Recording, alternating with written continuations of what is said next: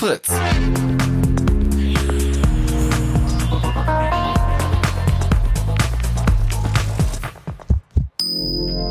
Blue Moon.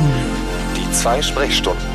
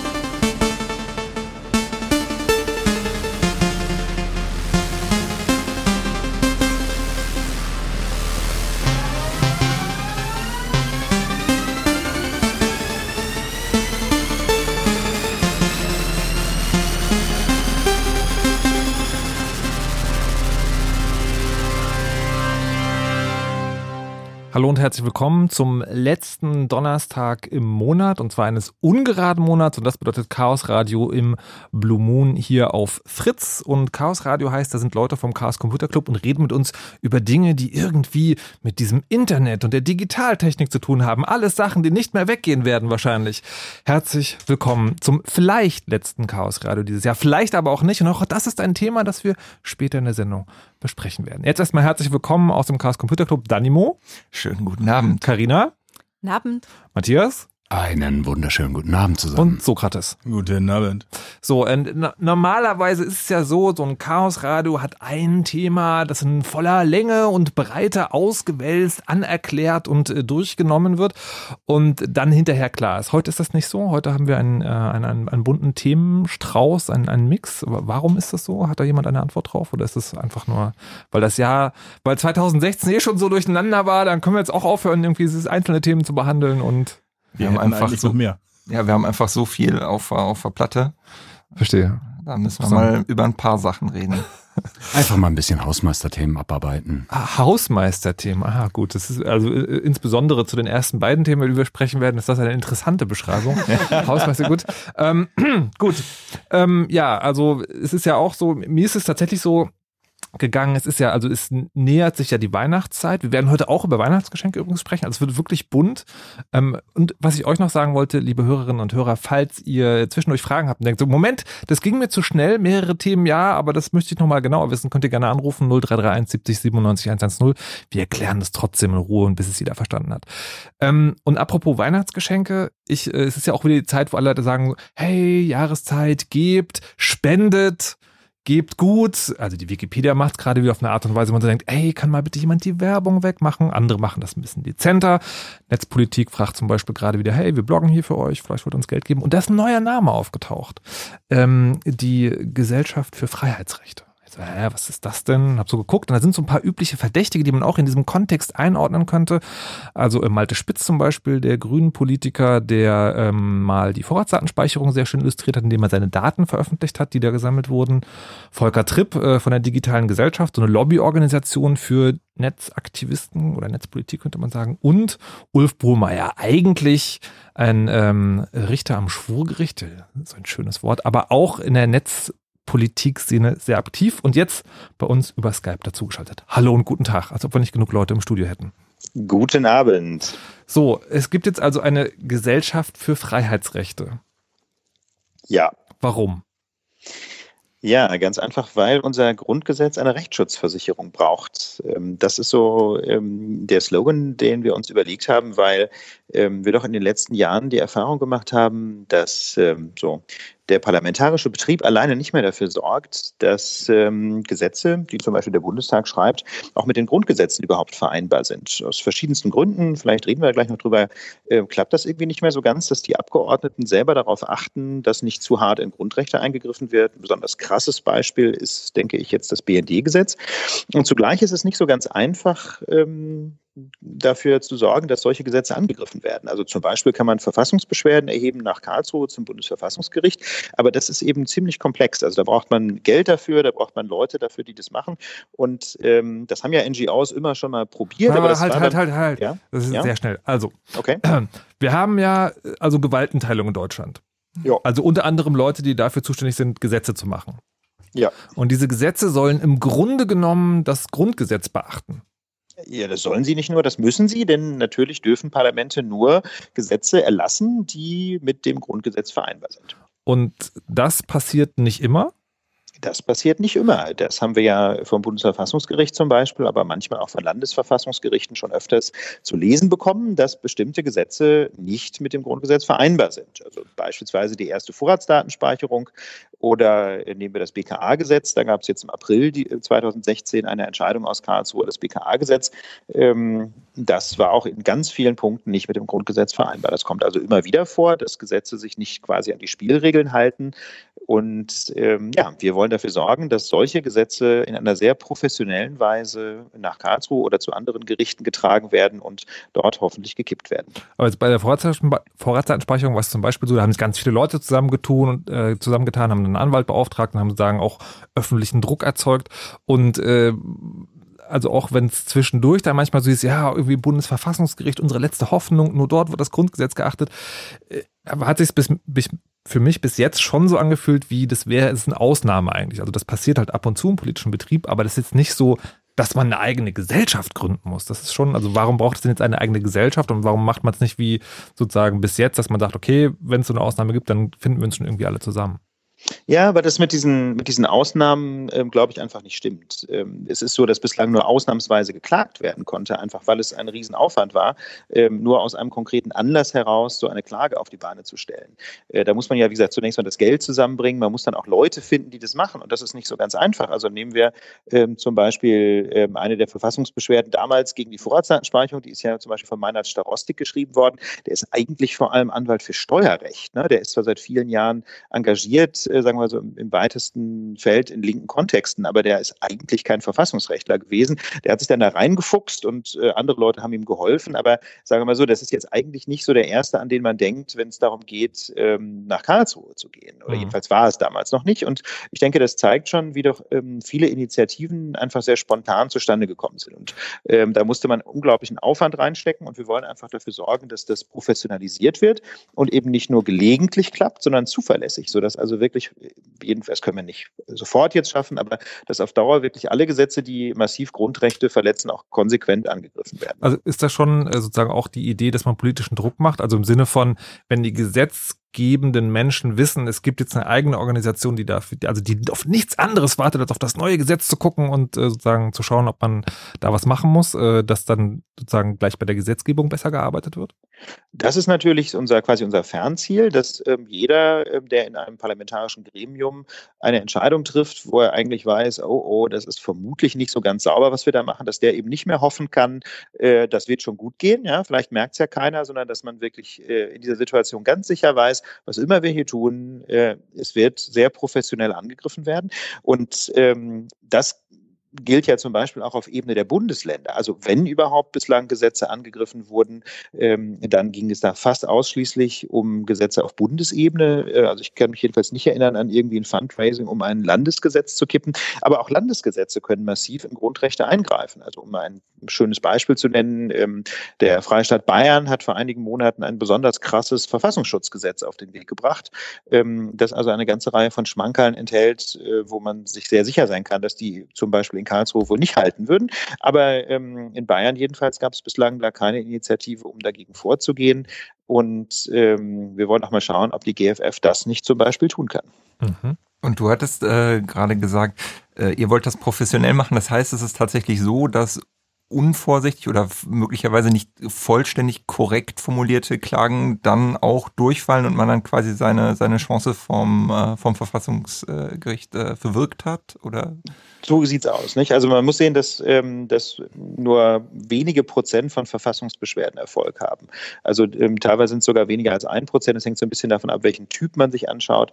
Die allermeisten bleiben erfolglos, äh, weil das eben einfach sehr, sehr schwer ist. Und ähm, da denke ich, macht es schon Sinn, dass man eine Organisation aufbaut, äh, die sich darauf spezialisiert hat. Und es geht aber auch um die Finanzierung. Äh, es hat ja immer schon, immer wieder mal zum Beispiel auch ähm, Crowdfunding-Aktionen gegeben, um Gerichtsentscheidungen anzugreifen. Also zum Beispiel, wenn das äh, die Zensurkammer am Landgericht Hamburg mal wieder eine besonders bizarre Entscheidung äh, getroffen hatte, dann, ich erinnere mich an ein Fundraising, das, glaube ich, Markus Komper mal gestartet hat, der Anwalt aus Westdeutschland.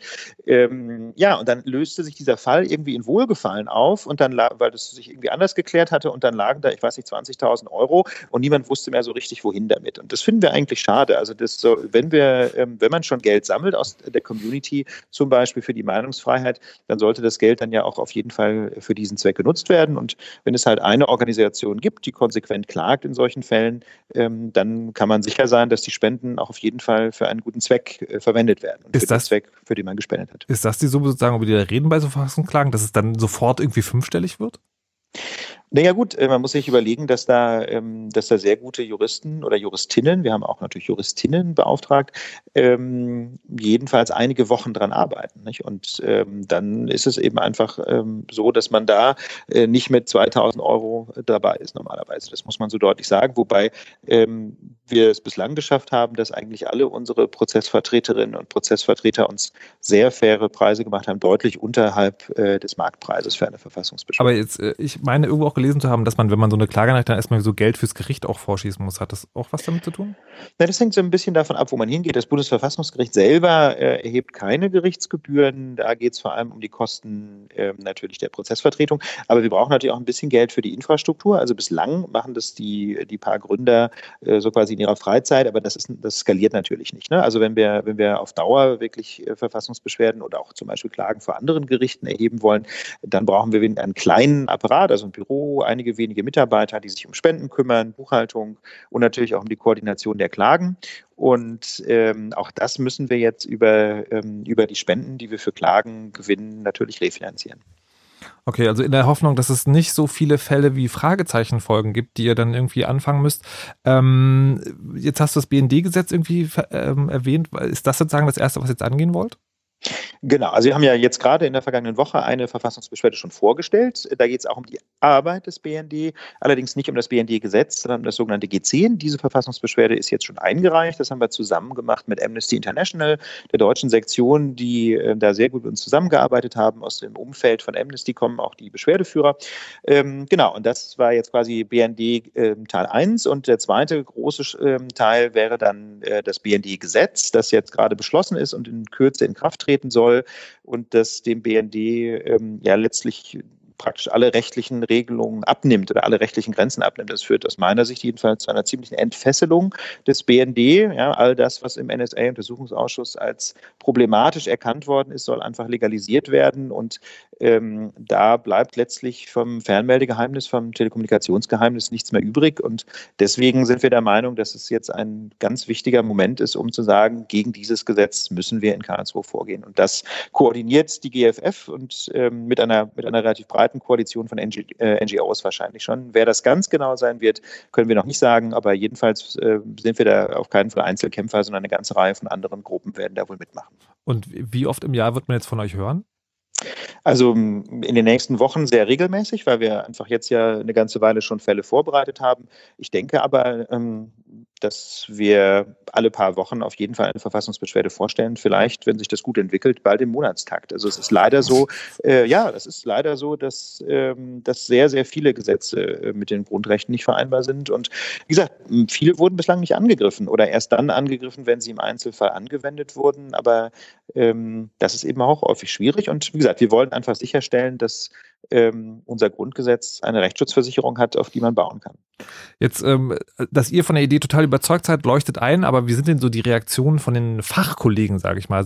Denken die auch alles eine gute Idee oder gibt es auch Gegenstimmen? Ja, also ehrlich gesagt ähm, ist, sind, sind die Reaktionen ähm, wirklich großartig. Wir haben, sind völlig überwältigt von der Zahl an, an Fördermitgliedern, die wir gewonnen haben, ganz kurzfristig. Wir haben sehr viele positive Reaktionen auch aus der Justiz bekommen, also von Richterinnen und Richtern, die sagen, ja, ich habe hier auch einen Fall und äh, ich würde mir so wünschen, wenn ihr den mal professionell aufrollt. Äh, das geht doch überhaupt nicht, was hier läuft. Wir haben äh, auch ganz viele Zuschriften bekommen von, ähm, von Wissenschaftlerinnen und Wissenschaftlern, also vor allem natürlich äh, aus der Rechtswissenschaft, die gesagt haben, ja, das finde ich großartig, möchte bei euch mitmachen. Also wir haben schon das Gefühl, dass wir da ähm, einfach wirklich eine Lücke schließen. Nicht? Denn ähm, in Deutschland gab es bislang einfach keine Organisation für strategisch geführte Prozesse. Wie, wie habt ihr schon gesagt, so gelegentlich wurden mal spontan Verfassungsklagen organisiert, aber es hat bislang einfach niemand konsequent gemacht. Und ähm, wir wollen uns aber auch nicht nur um Verfassungsklagen kümmern. Also schon Anfang Dezember wird ein Programm der GFF vorgestellt, wo es um Informationsfreiheit geht. Ähm, da da geht es dann auch um Klagen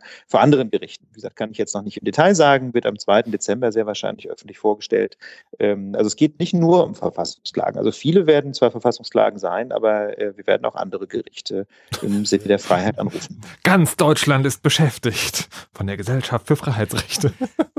wie kann man euch, wie kann man euch denn noch was Gutes tun jetzt zum Jahresende? Oder vielleicht, falls ich mit meiner Firma irgendwie noch ein bisschen Geld raustragen muss, bevor es das, äh, bevor es das Finanzamt kriegt. Äh, Entschuldigung. Ja, das wollen wir nicht.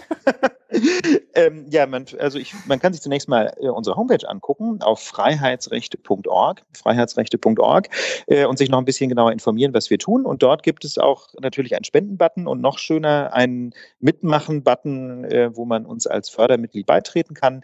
Ähm, das mit den Fördermitgliedschaften ist deswegen so großartig, weil man dann äh, da sich darauf verlassen kann, dass eben einmal im Jahr oder monatlich ein bestimmter Beitrag kommt. Und das erlaubt es uns dann zum Beispiel äh, ein Büro anzumieten oder auch Leute einzustellen. Also wir freuen uns natürlich auch über Spenden, aber Fördermitgliedschaften haben den großen Vorteil, dass sie ähm, eine bessere Planungsgrundlage uns geben. Und insofern freuen wir uns sehr ähm, über jede Unterstützung.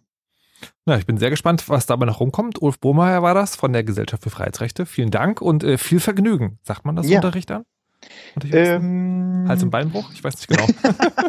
Ehrlich gesagt, was in der Richtung habe ich jetzt noch gar nicht gehört, so im Kollegenkreise. Ähm, vielleicht sagt, was sagt man denn da? Naja, ich mache das ja auch nicht ähm, beruflich. Ne? Das, ist ja, das ist ja mein juristisches Hobby, wenn ihr so wollt. Und äh, ich glaube, viel Spaß und viel Erfolg wäre passend. Na dann, viel Spaß und viel Erfolg. Vielen Dank, euch eine gute Sendung. Bis Danke. bald. Tschüss. Tschüss. Ciao. So, hätten wir das also geklärt. Was ich mich übrigens die ganze Zeit noch gefragt habe, ist, ähm, man muss, also man muss jetzt sagen, also diese Auseinandersetzung mit irgendwie Politik und Freiheitsrechte im Netz, das geht ja seit Jahren, Jahrzehnten fast schon. Und das muss jetzt sozusagen professionalisiert werden, dass das vor das oberste Gericht in Deutschland kommt. Fühlt man sich da, und ich muss jetzt mal verallgemeinern, als Hackerin oder Hacker sich sozusagen so ein, so ein bisschen wie eine Niederlage, weil das jetzt sozusagen passieren muss, man nicht geschafft hat, irgendwie das vorher zu klären, das Thema? Also nicht vorher im Staat zu verankern, dass dieses Netz und sozusagen unsere Kommunikationsfreiheiten besser geschützt sind? Auf der einen Seite ja, auf der anderen Seite muss ich ja sagen, die Idee, die Ulf da mit seinen, äh, mit seinen Kollegen und Kolleginnen hatte, ist ja an sich ein Hack. Und zwar ein ziemlich genialer, weil er nutzt die rechtlichen Möglichkeiten aus und installiert quasi mit, äh, mit, der, äh, mit dieser äh, Gesellschaft etwas, was quasi das, also diese, diese Versicherungsidee finde ich, äh, finde ich total gut. Von, okay. von als, als, als Bild. Also ja, ja. ich kann, wenn ich, also was habe ich denn als, ich sag mal in Anführungszeichen normaler Bürger für eine Möglichkeit im parlamentarischen Betrieb einzugreifen, abgesehen von Wahlen? Es ist ja, wenn ich jetzt keine Zeit habe, mich aktiv zu beteiligen oder mich rausrede, nicht, mich nicht aktiv beteiligen zu können, wie auch immer, ähm, dann ist das, äh, dann davon abgesehen bin ich ja relativ beschränkt. Aber indem ich mich äh, in äh, jetzt äh, in solchen Organisationen äh, einbringe und sei es nur mit mit Geld, habe ich eben eine Möglichkeit Teil eines Korrektivs zu sein. Und also ich fand, als ich zum ersten Mal von der Idee gehört habe, fand ich das sehr sehr großartig. Also auch im Sinne von, also das war tatsächlich ein Gedanke, was ein geiler Hack. Okay, sehr schön, Karina. Ähm, ich denke auch, dass das einfach etwas ist, ähm, also diese ganze Politik, Netzpolitik ist zwar extrem relevant für uns, aber etwas, womit sich viele von uns eigentlich gar nicht so richtig gerne beschäftigen. Also wir würden halt gerne die ah. ideale Welt haben, in der wir irgendwie das alles in Ruhe machen können und ja. irgendwie die Gesetze alle so sind, wie wir uns das vorstellen. Aber ähm, viele beschäftigen sich mit dem Thema und setzen sich dafür ein, eigentlich weil es nur uns gab, die damit genug, dafür genug Verständnis hatten und sie sich dafür eingesetzt haben. Und ähm, leider sind wir da eben nicht so weit gekommen, wie wir wünschen. Natürlich wäre es schön, wenn wir da unsere Ziele erreicht hätten, aber jetzt eben professionelle Unterstützung aus dem Bereich zu bekommen, gibt uns auch so ein bisschen ein Stück Freiheit zurück, uns wieder auch mehr um andere Dinge zu kümmern und die Dinge, die uns auch wichtig sind. Natürlich werden wir diesen Kampf nicht aufgeben, ja. aber wie gesagt, wir sind eben nicht mehr sozusagen, also wir haben einfach Unterstützung an unserer Seite, die sich auch mit dem Thema natürlich einfach besser auskennt als wir. Da, darf ich versuchen, ein Bild zu bemühen? Gerne. Man sitzt in einem Hobbykeller und will eigentlich eine Figur schnitzen. Aber der Keller steht unter Wasser. Deswegen begibt man sich ständig an das Rohr, um das zuzuhalten. Aber jetzt kommen die Klempner, die wirklich Ahnung von der Sache haben, man kann der Figuren schnitzen gehen? Genau, in die Richtung. Okay, verstehe. Aufgabenteilung sozusagen. Nicht schlecht. Wollt ihr auch noch oder? Ja, prinzipiell Matthias, ist genau das halt der Punkt. Also ich meine, wir haben einen professionellen Politikbetrieb und da kann man auch halt eben sagen, es ist sehr gut, dass wir dann auch ein professionelles Gegenstück dann in Form eben der Gesellschaft für Freiheitsrechte haben. Okay, ich bin sehr gespannt. Ähm, kommen wir jetzt zum zweiten Thema. Es geht heute Schlag auf Schlag. Also für den Chaosrat ist sozusagen ist also dass wir jetzt nach 20 Minuten schon Zeit, das ist schon krass. Holt euch mal ein paar alte Folgen an. Ähm, und zwar, es klang gerade schon an, es geht ja um BND sozusagen, um Geheimdienste und um Geheimdienste geht es darum wieder auch beim NSA-Untersuchungsausschuss, die ja seit Snowden das ganze Zeug äh, sagen online gebracht hat oder gelegt hat, äh, sich damit beschäftigen. Was, wie ist denn das eigentlich sozusagen so in Deutschland? Was wird denn da von dem, was Snowden da so gelegt hat, alles bei uns umgesetzt? Wie hängt denn der BND immer drin? Was, was ähm, so? Und wenn man das alles so hört und verfolgt hat, dann fragt man sich ja auch, könnte man nicht eigentlich den Snowden selbst mal fragen? Ist nicht passiert aus verschiedenen Gründen und jetzt gab es eine Gerichtsentscheidung, die irgendwas damit zu tun hat, dass man Snowden jetzt doch hierher einladen und fragen kann.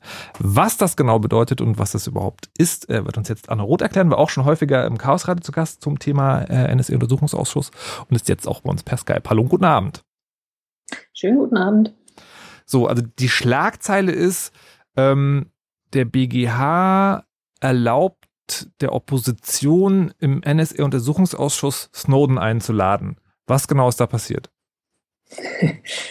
ähm, das Problem, nein, was ist passiert? Also der BGH hat äh, einen Beschluss gefasst, nachdem die Opposition, also Grüne und Linke, im Sommer einen Antrag an den BGH gerichtet haben ähm, und versucht haben zu erreichen, dass ein Antrag äh, überhaupt abgestimmt wird. Und ähm, das ist so kompliziert, dass das in keine Schlagzeile passt und auch in vielen Artikeln so ein bisschen doll vereinfacht war und letztlich denke ich mir dann aber auch, vielleicht reicht das auch aus, vielleicht muss man es nicht in allen seinen komplizierten juristischen Facetten beschreiben. Okay, warte, da, da, da, darf ich mich dann sozusagen nochmal an der Vereinfachung versuchen. Ist es quasi so, dass äh, der Untersuchungsausschuss ist ja im Prinzip sozusagen danach ausgerichtet, wie groß die Parteien auch im Parlament sind. Und Opposition heißt ja, das sind die kleineren. Und dass es darum geht, dass die, die eigentlich nicht die Mehrheit haben, trotzdem was durchsetzen können, sozusagen gegen den Willen der Mehrheit. Ist das der Punkt, um den es ging?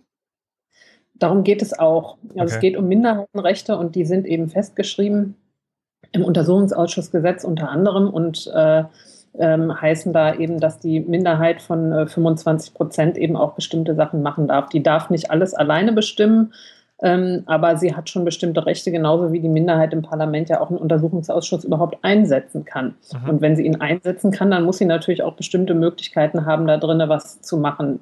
In dieser speziellen Situation ähm, ist das noch mehr so, weil der gesamte Ausschuss mit den Stimmen der Mehrheit beschlossen hat, dass Snowden Zeuge sein soll und danach dann aber immer verhindert hat, dass er tatsächlich eingeladen wird. Wie, wie das? Und weil, ähm, ja, die können, also Beweisanträge kann die Opposition alleine stellen, also sagen, wir wollen ähm, bestimmte Materialien zu bestimmten Themen von der Regierung haben oder eben auch Zeugen benennen beispielsweise oder Sachverständige, aber sogenannte Verfahrensanträge, also nämlich wann das dann stattfindet, ähm, das äh, kann die Minderheit nicht alleine und äh, da hat die Mehrheit bisher das immer verschoben und argumentiert, ah. äh, dass sowieso erstmal die Bundesregierung sich äußern müsste, ähm, ob sie ihm denn freies Geleit gibt. Und die Bundesregierung hat ihrerseits dann auch schön verzögert und immer gesagt, na ja, wir wissen ja gar nicht, was ihm vorgeworfen wird.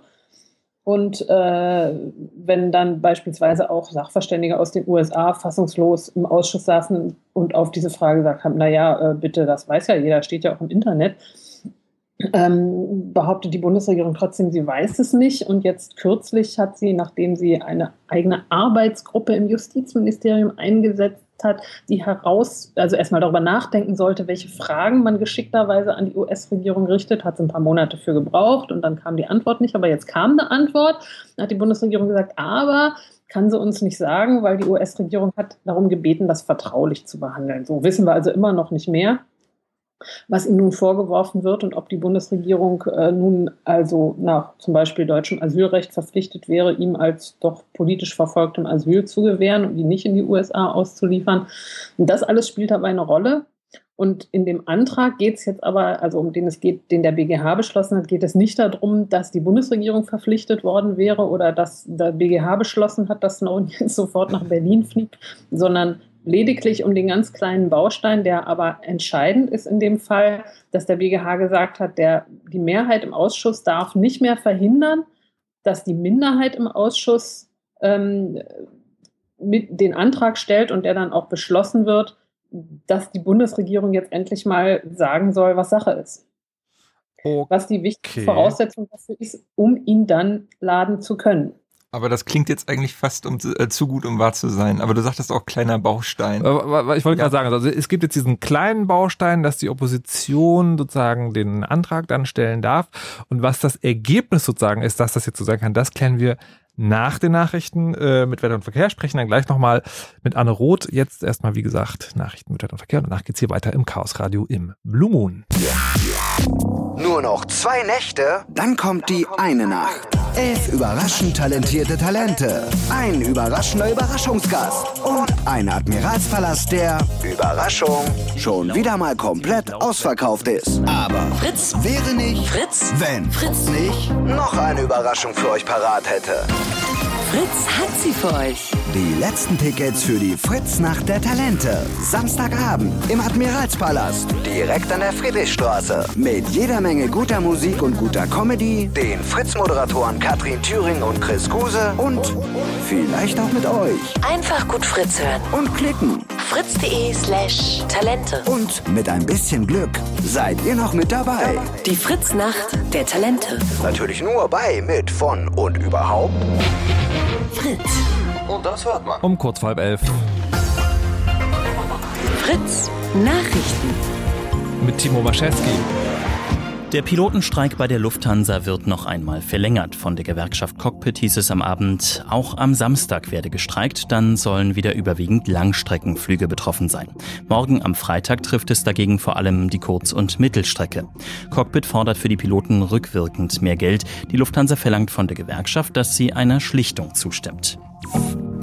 Verbeamtete Lehrer müssen in Berlin auch in den Ferien zur Schule. Das hat das Verwaltungsgericht entschieden und damit eine gesetzliche Neuregelung aus dem letzten Jahr für rechtens erklärt. Seit der Neuregelung gelten für Lehrer am Ende der Sommerferien drei Vorbereitungstage. Vorher war es nur einer. Lehrer haben 30 Urlaubstage im Jahr. Das Gericht hat jetzt entschieden, dass sie mit den 13 Wochen Ferien abgegolten sind. Der Wechsel des bisherigen EU-Parlamentspräsidenten Schulz in die Bundespolitik ist eine gute Nachricht für Deutschland, so sieht es zumindest die SPD. Von dort heißt es, Schulz sei ein Gewinn für den Bundestag. Kritik an seiner Entscheidung kommt dagegen von der EU. Kommissionschef Juncker sagte, man hätte Schulz weiter bei der EU gebraucht. Schulz hatte heute angekündigt, dass er seinen Posten im EU-Parlament aufgeben will. Es wird darüber spekuliert, dass er möglicherweise neuer Außenminister oder SPD-Kanzlerkandidat werden könnte. Rund um die israelische Küstenstadt Haifa wüten heftige Buschbrände. Die Behörden haben dort rund 60.000 Menschen aus der Stadt in Sicherheit gebracht. Mithilfe der Armee versucht die Feuerwehr, die Brände unter Kontrolle zu kriegen. Russland, die Türkei, Griechenland und andere Länder haben Israel Hilfe angeboten. Die Polizei prüft gerade, ob jemand die Brände absichtlich gelegt hat. Ministerpräsident Netanyahu hat angekündigt, jede Brandstiftung als Terrorakt zu verfolgen. Das Wetter. Mit den aktuellen Temperaturen Berlin-Pankow hat 1 Grad und Steglitz 3 Grad, in Bad Freienwalde sind es 0 Grad, Netzeband meldet 1 Grad, Ludwigsfelder hat 2 Grad und Cottbus noch 4 Grad. Die Nacht über ist der Himmel oft klar, hier und da kann es aber sehr neblig sein, dafür wird es auch nicht mehr viel kälter als jetzt. Die Tiefstwerte liegen um minus 2 Grad. Auch den Tag über hält sich oft Nebel oder Hochnebel am Himmel. Im Süden kann sich auch noch mal länger die Sonne zeigen. Mehr als 4 Grad sind wahrscheinlich aber nicht drin. Auch am Samstag soll es noch ziemlich trübe sein, am Sonntag dann aber schöner. Verkehr. Vorsicht auf der A24 Hamburg-Berlin zwischen Herzsprung und Neuruppin stehen Leute auf der Autobahn. Die A113, der Zubringer Schönefeld Richtung Dresden, ist zwischen Adlershof und Schönefeld Nord wegen Bauarbeiten gesperrt. Und schon mal vormerken, bei der U-Bahn-Linie U7 beginnt morgen früh die letzte Bauphase. Bis Sonntag Betriebsschluss ist dann der Zugverkehr zwischen Britz Süd und Rudow unterbrochen. Da gibt es dann aber Ersatzverkehr mit Bussen. Dort los geht, euch eine gute Fahrt. Fritz ist eine Produktion des RBB. Und wenn ihr diesen Sound mögt, oder diesen Sound, dann hört doch mal den Fritz Soundgarden mit Christoph Schraas. Am Montagabend ab 20 Uhr und im Radio. Oder jederzeit auf fritz.de slash Musikstreams. Fritz.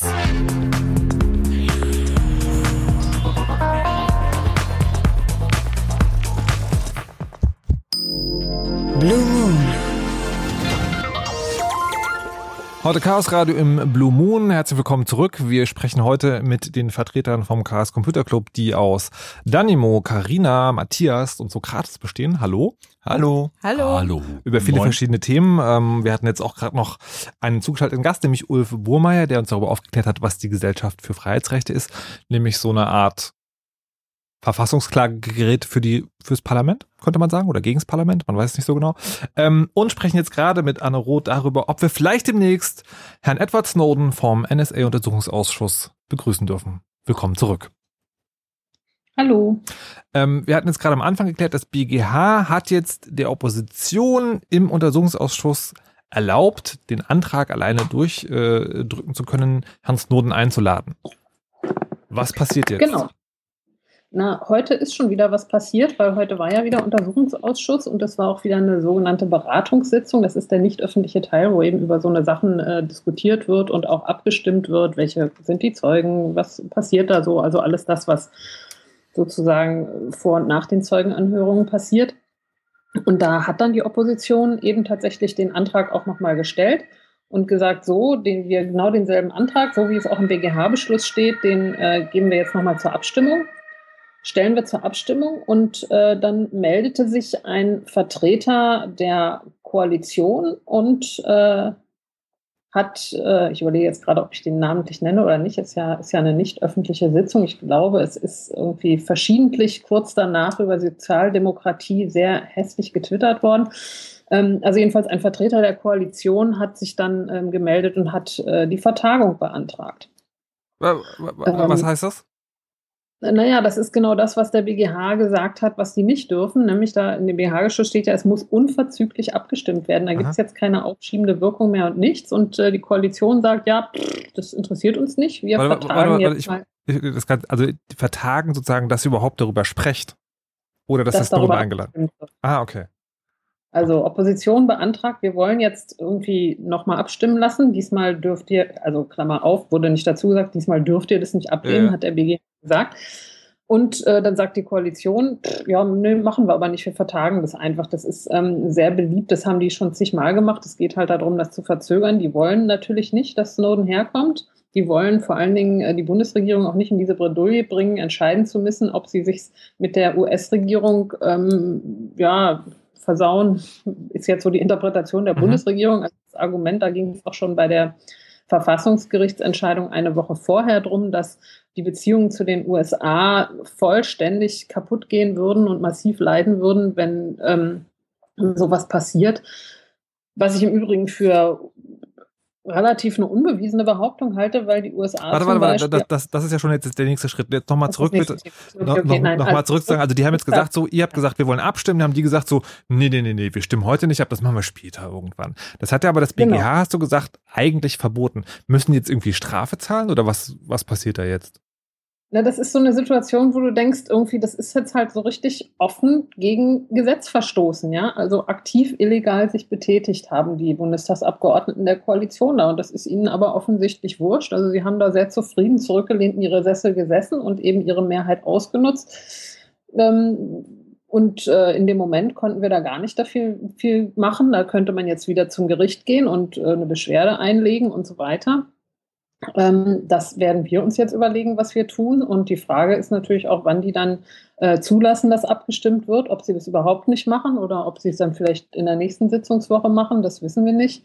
Ähm, es gab auch schon welche, ähm, die zitiert wurden, gesagt haben, sie werden jetzt erstmal Beschwerde gegen den Beschluss einlegen. Ist aber auch so. Und dann ähm, hast du halt jede Menge Juristen mit dicken Schinken unterm Arm, die aufeinander losgehen, dass welche sagen, ja, aber diese Beschwerde, die hat gar keine aufschiebende Wirkung steht in Paragraph so und so des Gesetzes XYZ.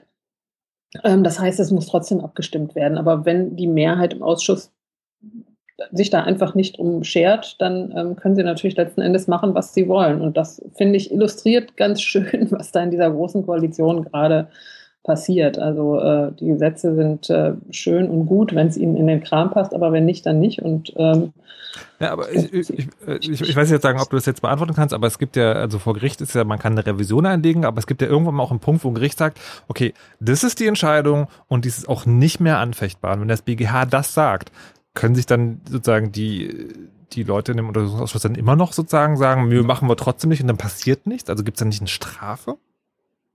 Ähm, nee, eine Strafe gibt es auf jeden Fall nicht. Also es hat schon mal auch einen BND-Untersuchungsausschuss gegeben, wo es eine sehr ähnliche Situation gab, wo die Opposition also entsprechend sich verhalten hat, nicht in allen Facetten gleich, aber da hat die Koalition geschafft, es so lange rauszuzögern, bis dann der entsprechende äh, Beschluss des äh, damals Verfassungsgerichtes, um das es da ging, genau drei Tage nach Ende des Untersuchungsausschusses ähm, fiel und dann nützt es halt nichts mehr, weil dann ist der Untersuchungsausschuss vorbei und es ist, glaube ich, nicht schwer vorhersehbar, dass die Koalition hier genau dasselbe vorhat. Ich bin mir nicht ganz sicher, ob das so geil fürs Demokratieverständnis ist, was da gerade passiert. Ich glaube, das ist ganz schlecht fürs Demokratieverständnis. Was äh, zum Vorteil der Koalition ist, ist, dass das so kompliziert ist, dass es kaum wer versteht. Ja, mhm. das ist ein Vorteil, weil man kann schlecht darüber berichten. Es ist schlecht, ähm, einfach Leuten zu erklären, was hier die Schweinerei ist. Aber genau mit dieser Situation haben wir jetzt seit zweieinhalb Jahren zu kämpfen wie frustrierend. Chaos Radio ähm, ist immer frustrierend. Ja, aber es, also es gibt schon sozusagen so, oh Gott, irgendwie mein Handy ist nicht sicher und ich muss halt jederzeit am Rechten gehackt werden. Und es gibt, okay, das Organ, was eigentlich dafür zuständig ist, Demokratie zu machen, funktioniert nicht so richtig. Das ist schon schwierig. Schwieriger als andere Sachen. Ähm, aber ja, ich finde jetzt nicht, dass ich vielleicht noch dazu sagen darf, gerade an dieser Stelle, also auch wirklich eine irre Schweinerei, weil Snowden einfach wirklich so viel zu sagen hätte darüber, wie das mit der Überwachung funktioniert. Wir haben direkt nachdem das dann heute passiert ist, wieder mehrere Zeugen vom BND da gehabt. Ähm, die große Erinnerungslücken hatten, überhaupt nie irgendwie einen Selektor gesehen haben, sich das alles nicht richtig erklären konnten. Also Standardprogramm BND, die wissen nichts, die erinnern sich an nichts, die haben nie jemandem irgendwas davon erzählt, was sie da gesehen haben und so weiter. Und ähm, wenn man sich vorstellt, da würde jetzt Snowden sitzen, ja, und würde nicht permanent zur Bundesregierung schielen, ob er jetzt noch einen Ton sagen darf, ja oder nein, sondern der würde einfach mal erzählen, was er darüber weiß, mhm. dann hätten wir alle echt viel davon.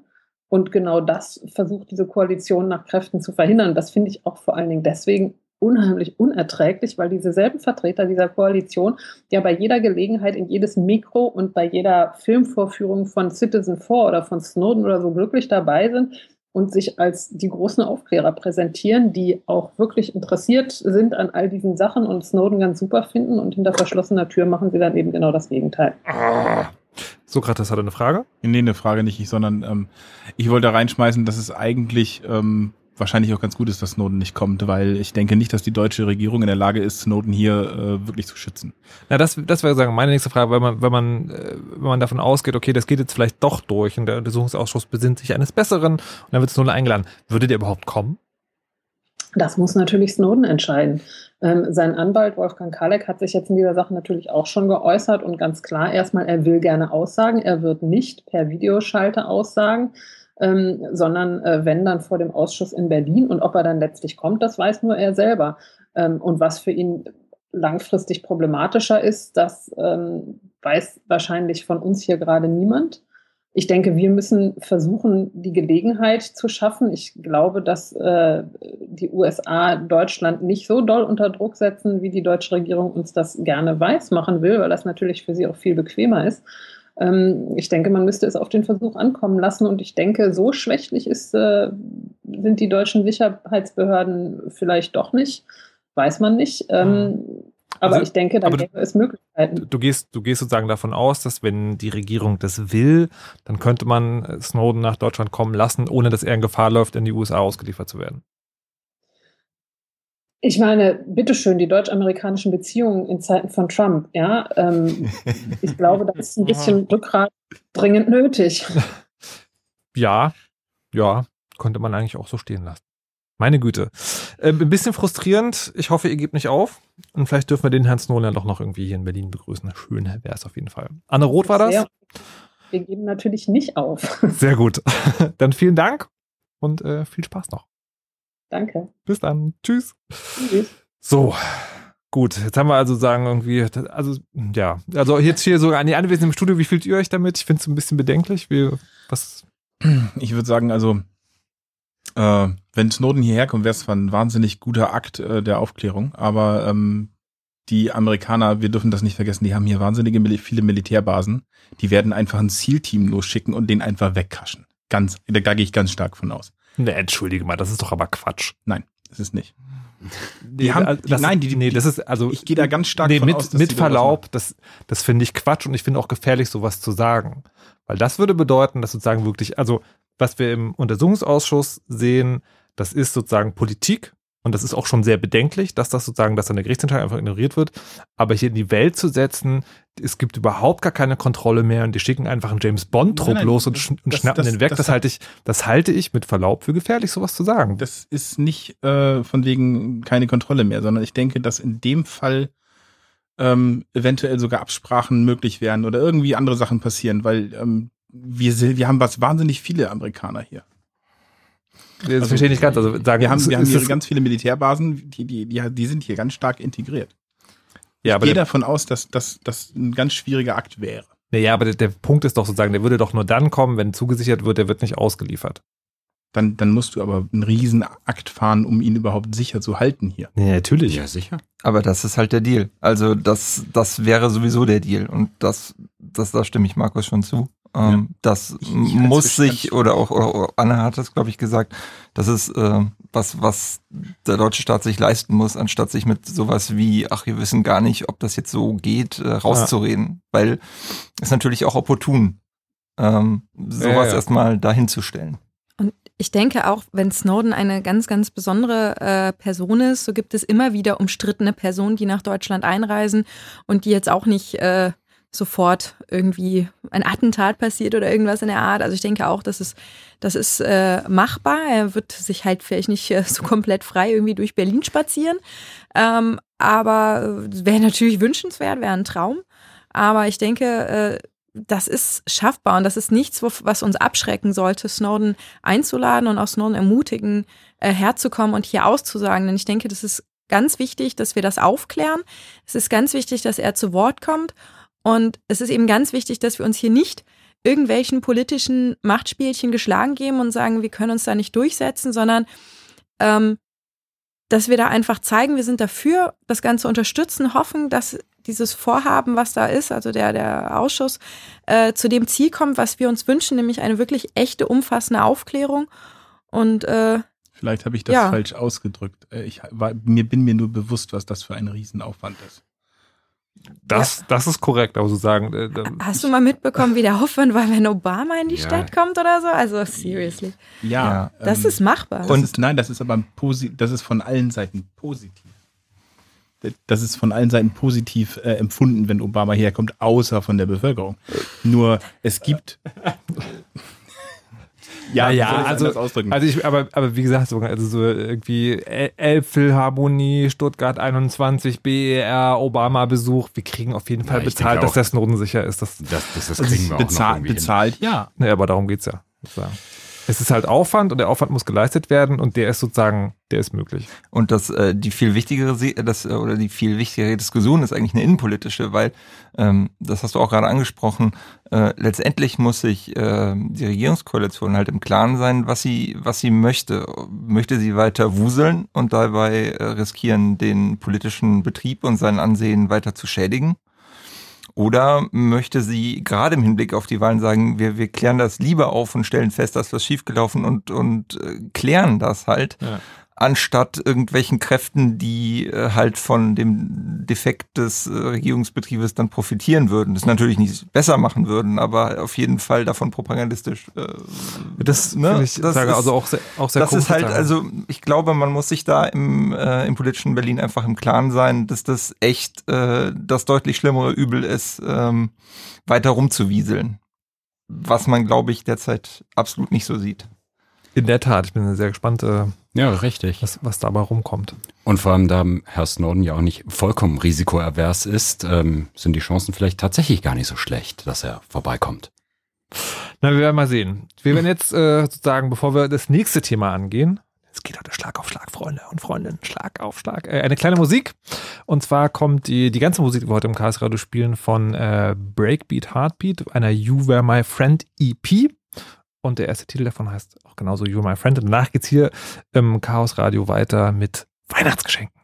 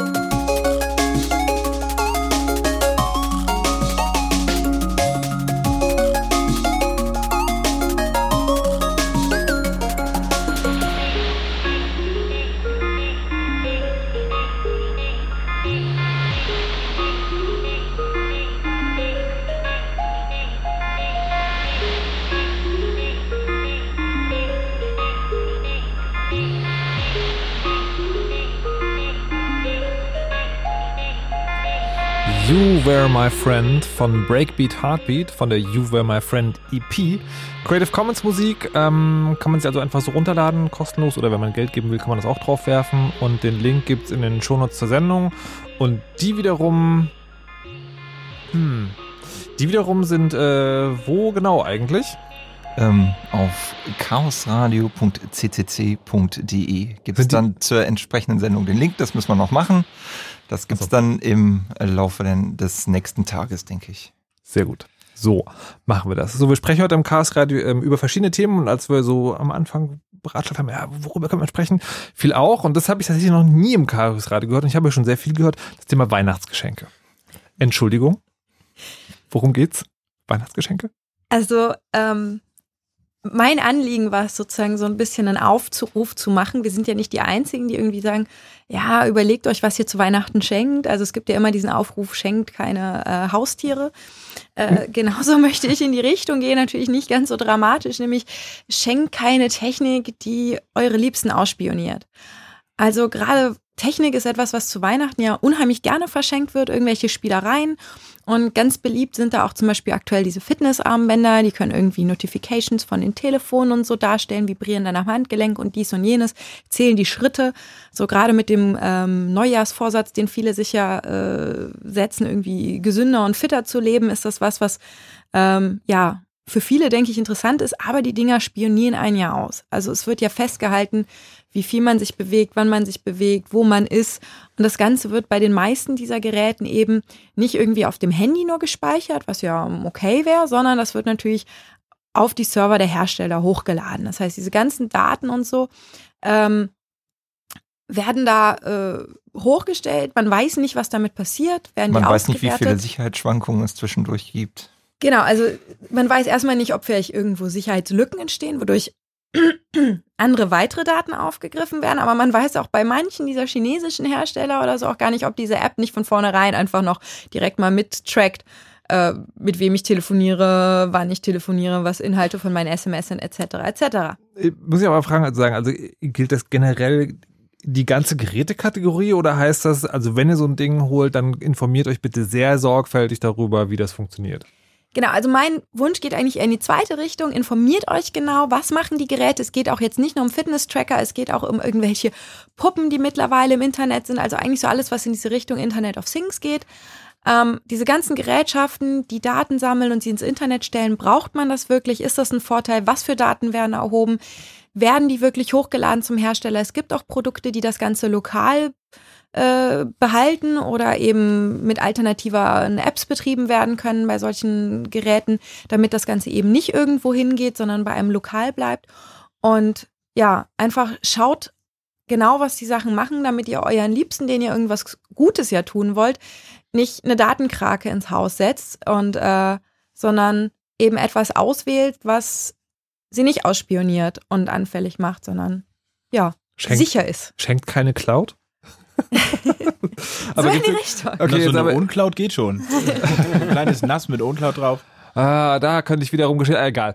Ähm, die, ähm, aber also quasi, das ist ja jetzt sozusagen, okay, schenkt nicht das und das, aber was, also, was, was schenkt man da? Also, Gibt es denn sozusagen, also jetzt außer die Bücher. Das, ich wollte jetzt gerade sagen, außer Dinge, die halt sowieso komplett äh, super analog sind. Äh, E-Books.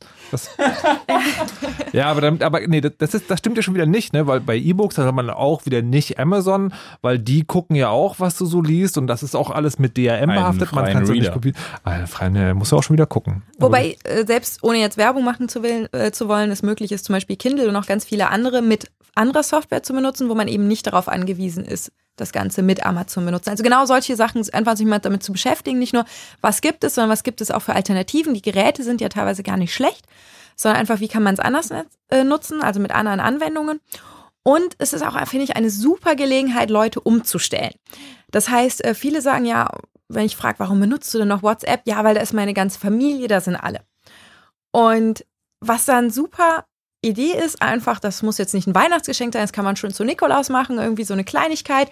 Hey, hier ist eine Lizenz für Streamer, für Signal, also für einen sicheren Messenger, damit man mhm. mit diesen Leuten eben äh, sicher kommunizieren kann. Und natürlich kosten diese Messenger etwas, weil, na gut, man zahlt halt für den Messenger, statt sich selbst sozusagen als Produkt zu, ver also zu verkaufen, weil, naja, es gibt ja diesen Schuh-Produkt. Wenn es nichts kostet, bist du äh, das äh, Produkt.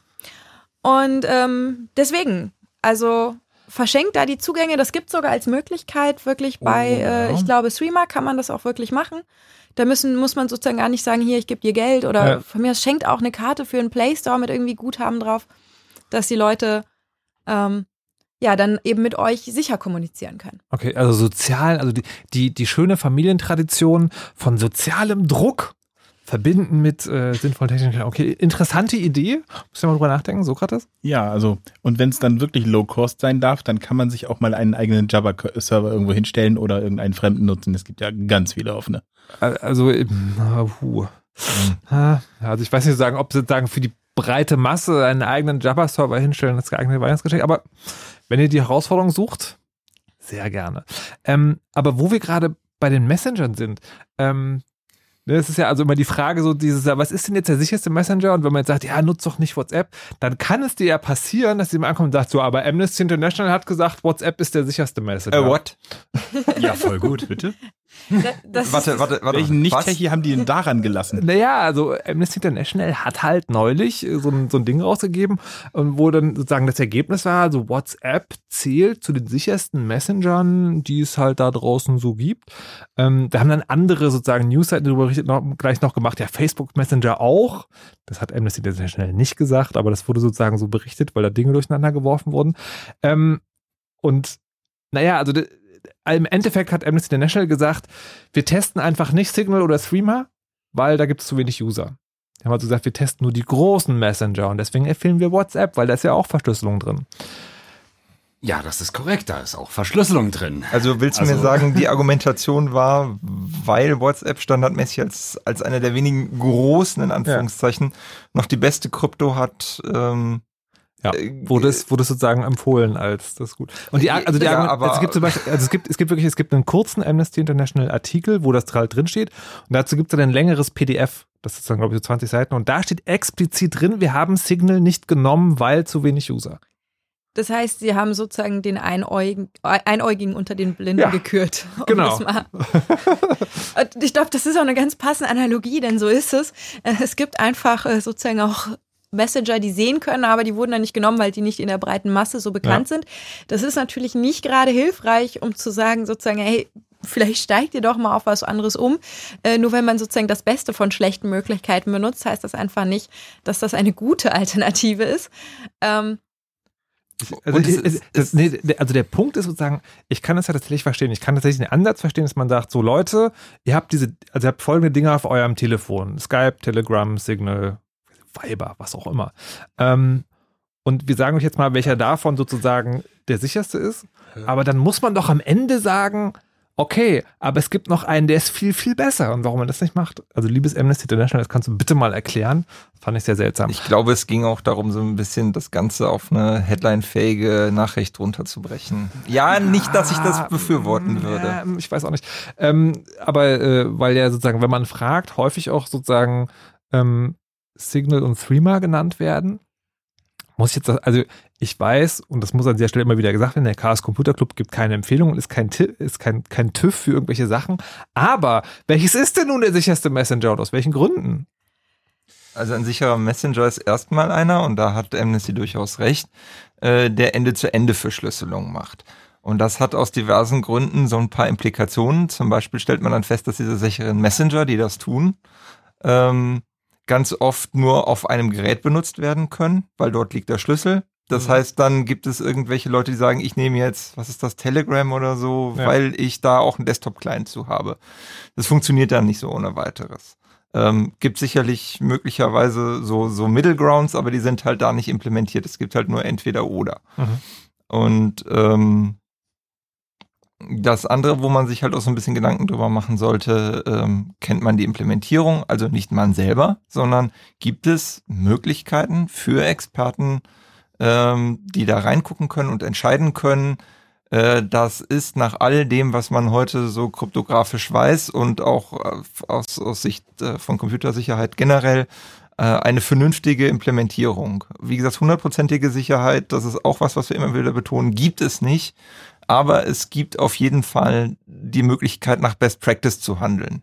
Das ist kein Hexenwerk, das ist einfach nur aufwendig. Das ist seine Arbeit machen.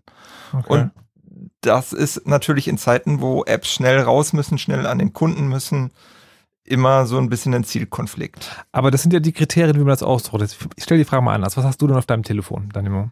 Ähm, ich habe tatsächlich äh, Threema und seit neuestem jetzt auch Signal, äh, wobei mir da halt so ein bisschen missfällt, dass der jetzt, äh, das Signal jetzt neuerdings äh, irgendwie zwangsläufig mein Telefonbuch auslesen will. Ähm, mhm. Also ich verstehe auch die Intention dahinter, nämlich dieses, ähm, also ein Grund, warum äh, WhatsApp ja so populär ist, ist auch ein Grund, warum ich es nicht verwende. Jeder, der meine Telefonnummer hat, kann mich anschreiben. Ja. Carina? Äh, genau, also darauf wollte ich eigentlich auch hinaus. Ähm, das ist eben der Grundunterschied. Bei Streamer habe ich wirklich einen getrennten Account. Das heißt, den kann ich, wenn ich möchte, mit meiner Telefonnummer ver ver verbinden und ich kann auch mein, mein Telefonbuch synken, aber ich muss das nicht. Und das ist der große Vorteil. Ich muss nicht preisgeben, wen ich alles kenne und nicht jeder, der meine, ich muss auch meine Handynummer nicht preisgeben. Das heißt, Leute, die meine Handynummer haben, können mich zwar weiterhin anrufen und mir SMS schreiben oder so, aber können mich nicht unbedingt über Streamer zu erreichen. Ich kann wirklich ganz genau auswählen, mit wem ich eigentlich ähm, kommunizieren möchte. Und dann habe ich halt sozusagen verschiedene Sicherheitsstufen. Das heißt, erstmal ist, ich habe nur die ID von dem bekommen irgendwie, den vielleicht auch auf einem anderen Weg. Das ist sozusagen unsicher. Sicherer ist, wenn es noch eine Telefonnummer zum Abgleich gibt. Aber der sicherste Weg ist, und das ist vollkommen unabhängig von der Telefonnummer, ist, dass zum Beispiel Danimo und ich wirklich uns Angesicht zu Angesicht voneinander, äh, zueinander stehen und einen sogenannten QR-Code, die kennt, glaube ich, mittlerweile ja doch jeder, äh, anzeigen und der andere den einfach scannt. Und dann auch in die andere Richtung. Damit wissen wir genau, dieser Account, den ich dann auch angezeigt bekomme, gehört zu der Person, die mir gegenübersteht. Und wenn ich mit dem schreibe, rede ich wirklich mit dieser Person. Mhm. Und, und das ist kein Muss. Das ist genau. Das, ich kann mit ihr auch so kommunizieren. Aber dann bin ich mir halt nicht wirklich sicher, ob wirklich, ob das wirklich Carina ist. Okay, ähm, der Nachteil bei Streamer ist, könnte man sagen, äh, der ist nicht Open Source. Das heißt, da kann nicht jeder sozusagen einfach reingucken in den Quellcode. Wie ist es bei dir, Matthias? Was hast du auf dem Handy? Naja, ich habe auf jeden Fall auch äh, Threema natürlich. Mhm. Aber ich muss auch sagen, ich habe auch äh, WhatsApp, weil, naja, es gibt halt außerhalb des Nerdkreises auch noch sozusagen die erweiterten Freunde und so weiter. Ah, du bist ein Kandidat für eine 50er, 50er Paketlizenzen verschenken. Ja, ja, richtig, richtig. ähm, naja, okay. und sagen wir es mal so. Also prinzipiell ist WhatsApp natürlich auch Ende zu Ende verschlüsselt. Von daher ist es jetzt auch nicht so ein, also aber, der, aber da fallen ja die ganzen Metadaten an. Ne? Also Richtig, sagen, wer mit wem wann geredet hat. eben genau wieder bei WhatsApp und da Facebook ja WhatsApp quasi wieder ein, eingemeindet hat, liegen sie auch wieder bei Facebook. Und das ja. ist natürlich ein großes Problem an dieser ganzen Geschichte. Und man muss auch davon ausgehen, dass, äh, dass Facebook langfristig äh, auf jeden Fall die Sachen zusammenlegen will. Im Moment haben sie da ein paar rechtliche gab, Probleme. Es gab ja sozusagen neu genau. schon die Bemühung, die Telefonnummer sozusagen weiterzugeben, was dann erstmal zurückgezogen wurde. Sokrates, nur ganz kurz, wie ist es bei dir? Ja, ich habe auch nur Streamer und halt ganz viel Jabba. okay. Ja gut, Jabba habe ich auch noch, aber ja gut. Alles klar, haben wir das auch geklärt. Wir machen eine ganz kurze Pause und sind dann hier wieder zurück im Chaos Radio im Blue Moon. Radio. Radio hat einen Namen. Hat einen Namen. Fritz.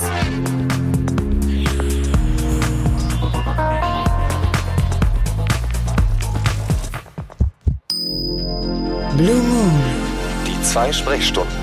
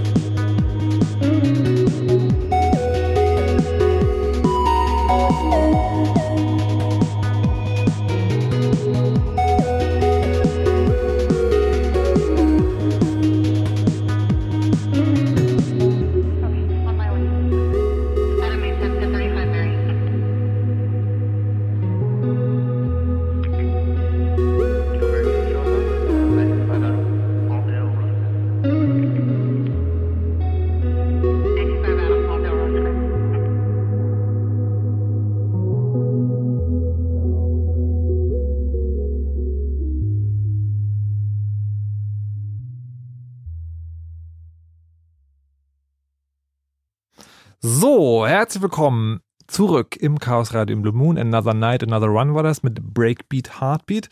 Wir reden heute hier über viele verschiedene Themen und haben zum Beispiel gerade mit, ähm, und da möchte ich noch einmal alle begrüßen, Danimo, Karina, Matthias und Sokrates. Hallo. Hallo. Einen wunderschönen guten Abend zusammen. Über Weihnachtsgeschenke geredet. Und äh, da möchte ich doch gleich die geschickte Überleitung machen. Apropos Weihnachtsgeschenke shoppen. Äh, Sokrates, du wolltest uns über Online-Rabatte aufklären. Es ist ja sagen, amerikanische Weihnachtstraditionen wie Halloween äh, kommen ja sozusagen äh, immer mehr aufs Festland nach Europa. Ähm, und da gibt es auch den Black Friday und Cyber Monday oder irgendwie so Blue Ja. Monday oder irgend sowas. Also quasi so riesige Online-Rabattsangebots. Dinge und die sind jetzt nicht toll oder wie oder was? Es was, gibt, was genau? Es gibt da sehr, sehr viele Unterschiede. Ähm, Das ist sehr datenbanklastig. Also wie, ähm, die Preise unterscheiden sich bei manchen äh, Shops ähm, da auf dem Grund, was du für ein Gerät hast, mit dem du diese Preise abrufst oder nach der Suchmaschine, die du benutzt. Es ist also und, und vor allen Dingen auch welche Tageszeit du benutzt und das ist halt sehr, sehr schwierig. Also da sollte man ganz genau hingucken und nicht nur nach dem ersten Mal äh, auf irgendeiner Preissuchmaschine Warte, nein. Ja? Das heißt, es kann nicht wie, wie es in der Vergangenheit immer gemacht hat. Ich brauche unbedingt ein neues technisches Gerät XY. Ich gucke einfach bei der Preissuchmaschine, zack. Nee, Das nee, das wäre nicht so gut. Und vor allen Dingen solltest du nicht unbedingt mit einem leider Apple-Gerät fahren. Sorry. Wieso? Was, was passiert Weil da? dann, dann, sind, dann, dann sind die Preise automatisch teurer. Weil, ja gut, ich meine, das hatten wir eigentlich schon äh, bei Hotelsuchportalen und so weiter im letzten Jahr oder was vor zwei Jahren bereits schon. Also ich meine, das ist ja jetzt nichts Neues. Also Äh, aber, aber wie umgehe ich das denn? ähm, setz dir einfach ein uraltes Windows auf. Ja, okay. Aber, Aber nicht, nur nee, aber- suchen, nur suchen, nicht shoppen, bitte. Nee, aber, aber da muss ja wiederum, ich wollte gerade sagen, also da muss ja wiederum sagen, okay, ich komme also mit einem Apple-Gerät auf einer Preissuchmaschine und denkst du, haha, Apple-Gerät, der hat viel Geld, dem können wir es abziehen. Aber wenn ich mit einem alten Windows-Computer komme, denkst du doch so, hahaha, der merkt gar nichts, dem können wir viel abziehen. Also, Dann nimmst du halt so ein Mittel, Mittel, aber bitte kein Windows 10. Kein Windows 10. Die Dinger sollte man sowieso nicht nutzen. warum? Weil die, also, das ist die Hölle. Ach was. Also Datenschutztechnik, die, die, die, die ähm, diese Metadatengeschichte, die die da haben, oh Gott, oh Gott. Äh, Also da, äh, das ist, äh, äh, äh, spezifiziere? pass auf, äh, ähm, die, ja, das ist das Problem, das haben wir noch nicht ganz raus, aber ähm, Microsoft sagt offiziell, dass sie ähm, Metadaten äh, von deinem PC äh, analysieren und zwar live von allen. Was heißt Wir- Metadaten? Ja, Metadaten, was, was sind Metadaten eines PCs? Ja. Ähm, Im Endeffekt gehört zu Metadaten alles, was du tust. Also es, es ist ein, ein, das Öffnen einer Datei, das Öffnen einer Webseite, alles. Also alles, was du tust, ist, gehört zu Metadaten. Die Dateien selbst wahrscheinlich nicht, aber ähm, das, was du tust. Also du öffnest jetzt den Porno Nummer X3, was weiß ich. Oder Ähm, irgendwas. aber wie, wie, wie, und das, das sammelt Microsoft? die Metadaten, ja. Mit Windows werden, 10. werden übertragen an. Ja, genau. Und was machen die denn damit? Also ich meine, Aus, auswerten, ob du irgend, also die, die wollen damit wahrscheinlich auswerten, ob du irgendwelche Funktionen nutzt, die die einbauen und ob du mitbekommst, hey, das neue Icon Nummer, pff, was weiß ich, ähm, nutzt du das überhaupt oder nutzt das überhaupt irgendjemand und ähm, deshalb wollen die das wahrscheinlich haben. Also die, diese Sammlung von Metadaten ist ja eigentlich in allen Bereichen immer damit ähm, begründet, dass sie sozusagen sagen, ja, wir wollen das Nutzerverhalten analysieren, damit wir unsere Produkte besser äh, machen können und optimieren können. Aber natürlich gibt es auch noch ganz viele andere tolle Wege, wie man das Ganze nutzen kann, zum Beispiel um einem personalisierte Werbung anzubinden oder ja, es gibt da auch so gewisse äh, Behörden, von denen wir schon den einen oder andere gehört hatten, die natürlich auch richtig gerne dann mal ein paar Informationen dazu haben bei Leuten, wo es sie interessiert. Das, Das ist halt immer die Gefahr. Schritt. Das ist halt immer die Gefahr, vor der, weswegen man sowas von Anfang an vermeiden will. Denn wenn Daten da sind, werden sie genutzt. Das sehen wir immer und immer wieder. Auch egal, wie sehr uns vorher versprochen wird, dass es nicht passieren wird. Also, äh, verspricht Microsoft gerade noch, nur wir haben diese Daten? Nein, nein, nicht, nicht mal, nicht mal das, sondern äh, Fire, Firefly, äh, diese Firewall-Firma hat gerade diese Daten bekommen. Was, was, wer wer ist das? Das ist so ein blöder Firewall-Hersteller, Schlangenöl und so und ähm, all, all so. Äh, warte, Eigentlich warte, der Reihe nach. Das ist aber- ein Firewall-Hersteller. Was Ja, ist Schlangenöl? Dinge, die du nicht kaufen willst, die ähm, Das, was Die die, fahrenden Händler sind. früher verkauft haben, in der Behauptung, es heilt dich von allen Krankheiten. genau. Also sowas wie Homöopathie. Genau. Genau. Richtig. Äh, warum ist eine Firewall Homöopathie? Eine Firewall selbst ist keine Homöopathie, aber das, was sie, was sie, diese Virenscanner und diesen ganzen Kram, das ist Homöopathie, weil es nicht funktionieren kann. Inwiefern? Weil die, weil die Benutzung eines PCs so dynamisch ist und so individuell, dass du keine, keine wirklich guten Heuristiken erkennen kannst. Was ist eine Heuristik? Naja, also sagen wir es mal so. So ein, Mal so, hier, so ein? Antivirusprogramm kennt ja erstmal nur oder erkennt erstmal zunächst Dinge, die es kennt Okay. oder von denen es weiß, wie es sie erkennen kann. Und dieses, Okay, wie aber das ich hilft weiß, mir doch schon. Also ich meine, ja, sagen, ja, Moment, das hilft aber nur gegen bekannte Sachen. aber das ist, das ist aber ja schon das mal Problem gut. ist, die, die ganzen, die ganzen Virenhersteller, äh, Hersteller, also die ganzen Autoren von, von Schadsoftware letzten Endes sind ja auch nicht blöd. Die entwickeln ihre Software letzten Endes auch weiter. Und äh, die finden auch neue Wege und auch neue Wege, sich im System zu tarnen. Und eine Heuristik ist letzten Endes etwas, was ähm, sozusagen einen bekannten Weg formalisiert, um ein so zum Beispiel eine solche Schadsoftware im System zu finden. Warte mal, also sagen, Virenscanner machen zwei Sachen, nämlich das eine ist sozusagen Viren erkennen, von denen man ganz genau weiß, wie sie aussehen. Oder wie man sie erkennen kann. Also sagen, also, sozusagen verdächtiges Verhalten. Ungefähr, ja genau, das Verhalten ist verdächtig. Das wäre. Okay, und die Aussage, die Aussage ist sozusagen, Virenscanner können dieses verdächtige Verhalten nicht sozusagen wirklich sicherstellen. Wenn ein völlig neuartiges Verfahren zum Beispiel vor, auf den Markt kommt und eine völlig neue Art und Weise, wie mit entsprechend diesen Dateien oder mit Netzwerkverbindungen umgegangen wird, dann kennt eben der, das Antivirusprogramm dieses Verfahren nicht Okay. und hat entsprechend keine Heuristik dafür, um ich- das zu erkennen. Habe ich verstanden, möchte einen Vergleich bemühen. Äh, Sicherheitsscanner am Flughafen schlagen nur an, wenn die Pistole, die ich in meinem Gürtel habe, aus Metall ist. Haben wir aus vielen Agentenfilmen gesehen. Aus Plaste, Plastepistolen oder aus Knete sozusagen gehen da durch. Trotzdem finde ich das eine gute Idee, dass die Metallpistolen nicht durchkommen. Virenscanner kann ja sozusagen, also okay, kann nicht alle Viren erkennen, aber zumindest die, die bekannt sind. Ist doch auch schon mal gut, oder nicht? Na, the- theoretisch, aber das Problem ist ein anderes. Und zwar, viele Virenscanner haben äh, Angriffsmethoden äh, äh, genutzt, um zu sehen, was du gerade tust. Das heißt zum Beispiel, Was? Äh, ganz viele von denen verwenden zum Beispiel einen Man-in-the-Middle-Angriff. Also klinken sich zwischen deinen, deinen Browser in das Netzwerk hinein und Ja. schauen zu, was du für Traffic machst. Das bedeutet aber, sie können all das, auch wenn du HTTPS im, im Browser Ja. siehst und sagst, oh, das ist jetzt eine super sichere Verbindung, dann haben sie die trotzdem schon aufgebrochen und können mitlesen, um halt so eine Sachen zu sehen. Und das sind halt echt böse Dinge, die äh, verhindern, weil sie, weil sie Warte, dann wieder ein warte, Stück, Das heißt sozusagen, Virenscanner machen das, was Viren machen, ja, damit sie Sicherheit garantieren? oder Angreifer. Ja, ja, mal okay, das- Angreifer. Die okay. machen das, was Angreifer machen, benutzen diese, diese Tools, um halt äh, Dinge zu erkennen, die total schwierig sind. Und das, das Schlimme ist dann in ihrem Bemühen, dass ich auch wirklich, wo ich auch wirklich glaube, dass sie das richtig machen wollen. Ja. Aber die Materie, sich da reinzuklinken und quasi alles das, was jetzt irgendwie so ein Browserhersteller und so ein Betriebssystemhersteller mühsam mit, mit richtig viel Qualitätssicherung irgendwie da reingebaut hat, sich dazwischen zu klemmen, sorgt halt immer wieder dafür,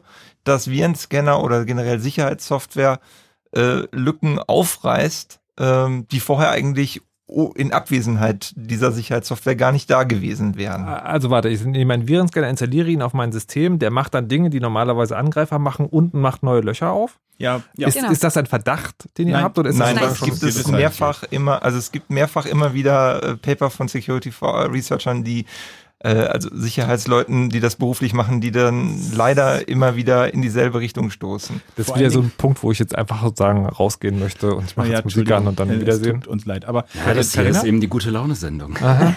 Aber deswegen ist es eben die viel bessere Empfehlung, einfach sozusagen versuchen, sich intelligent im Netz zu verhalten. Das heißt einfach nicht auf random Sachen zu klicken, weil die Sachen, die bekannt sind, die alt sind, die, die die Virenscanner sozusagen erkennen, das sind die Sachen, die werden rumgeschickt. Die, wie gesagt, das ist alt, das ist das ist, hat oft auch die gleichen Angriffe immer wieder. Also ja, es schützt davor, dass ich irgendwie einen gefährlichen Anhang aufmache. So, der bessere Tipp ist, mach Brain keine Exit. Anhänge auf, die du irgendwie nicht Oder- weißt, von wem es ist oder die komisch aussehen. So, die, du brauchst nicht die 500. lustige PowerPoint-Präsentation, die dir irgendein Kumpel, mit dem du irgendwann mal zu tun hattest, geschickt hat. Naja, Mach die zu.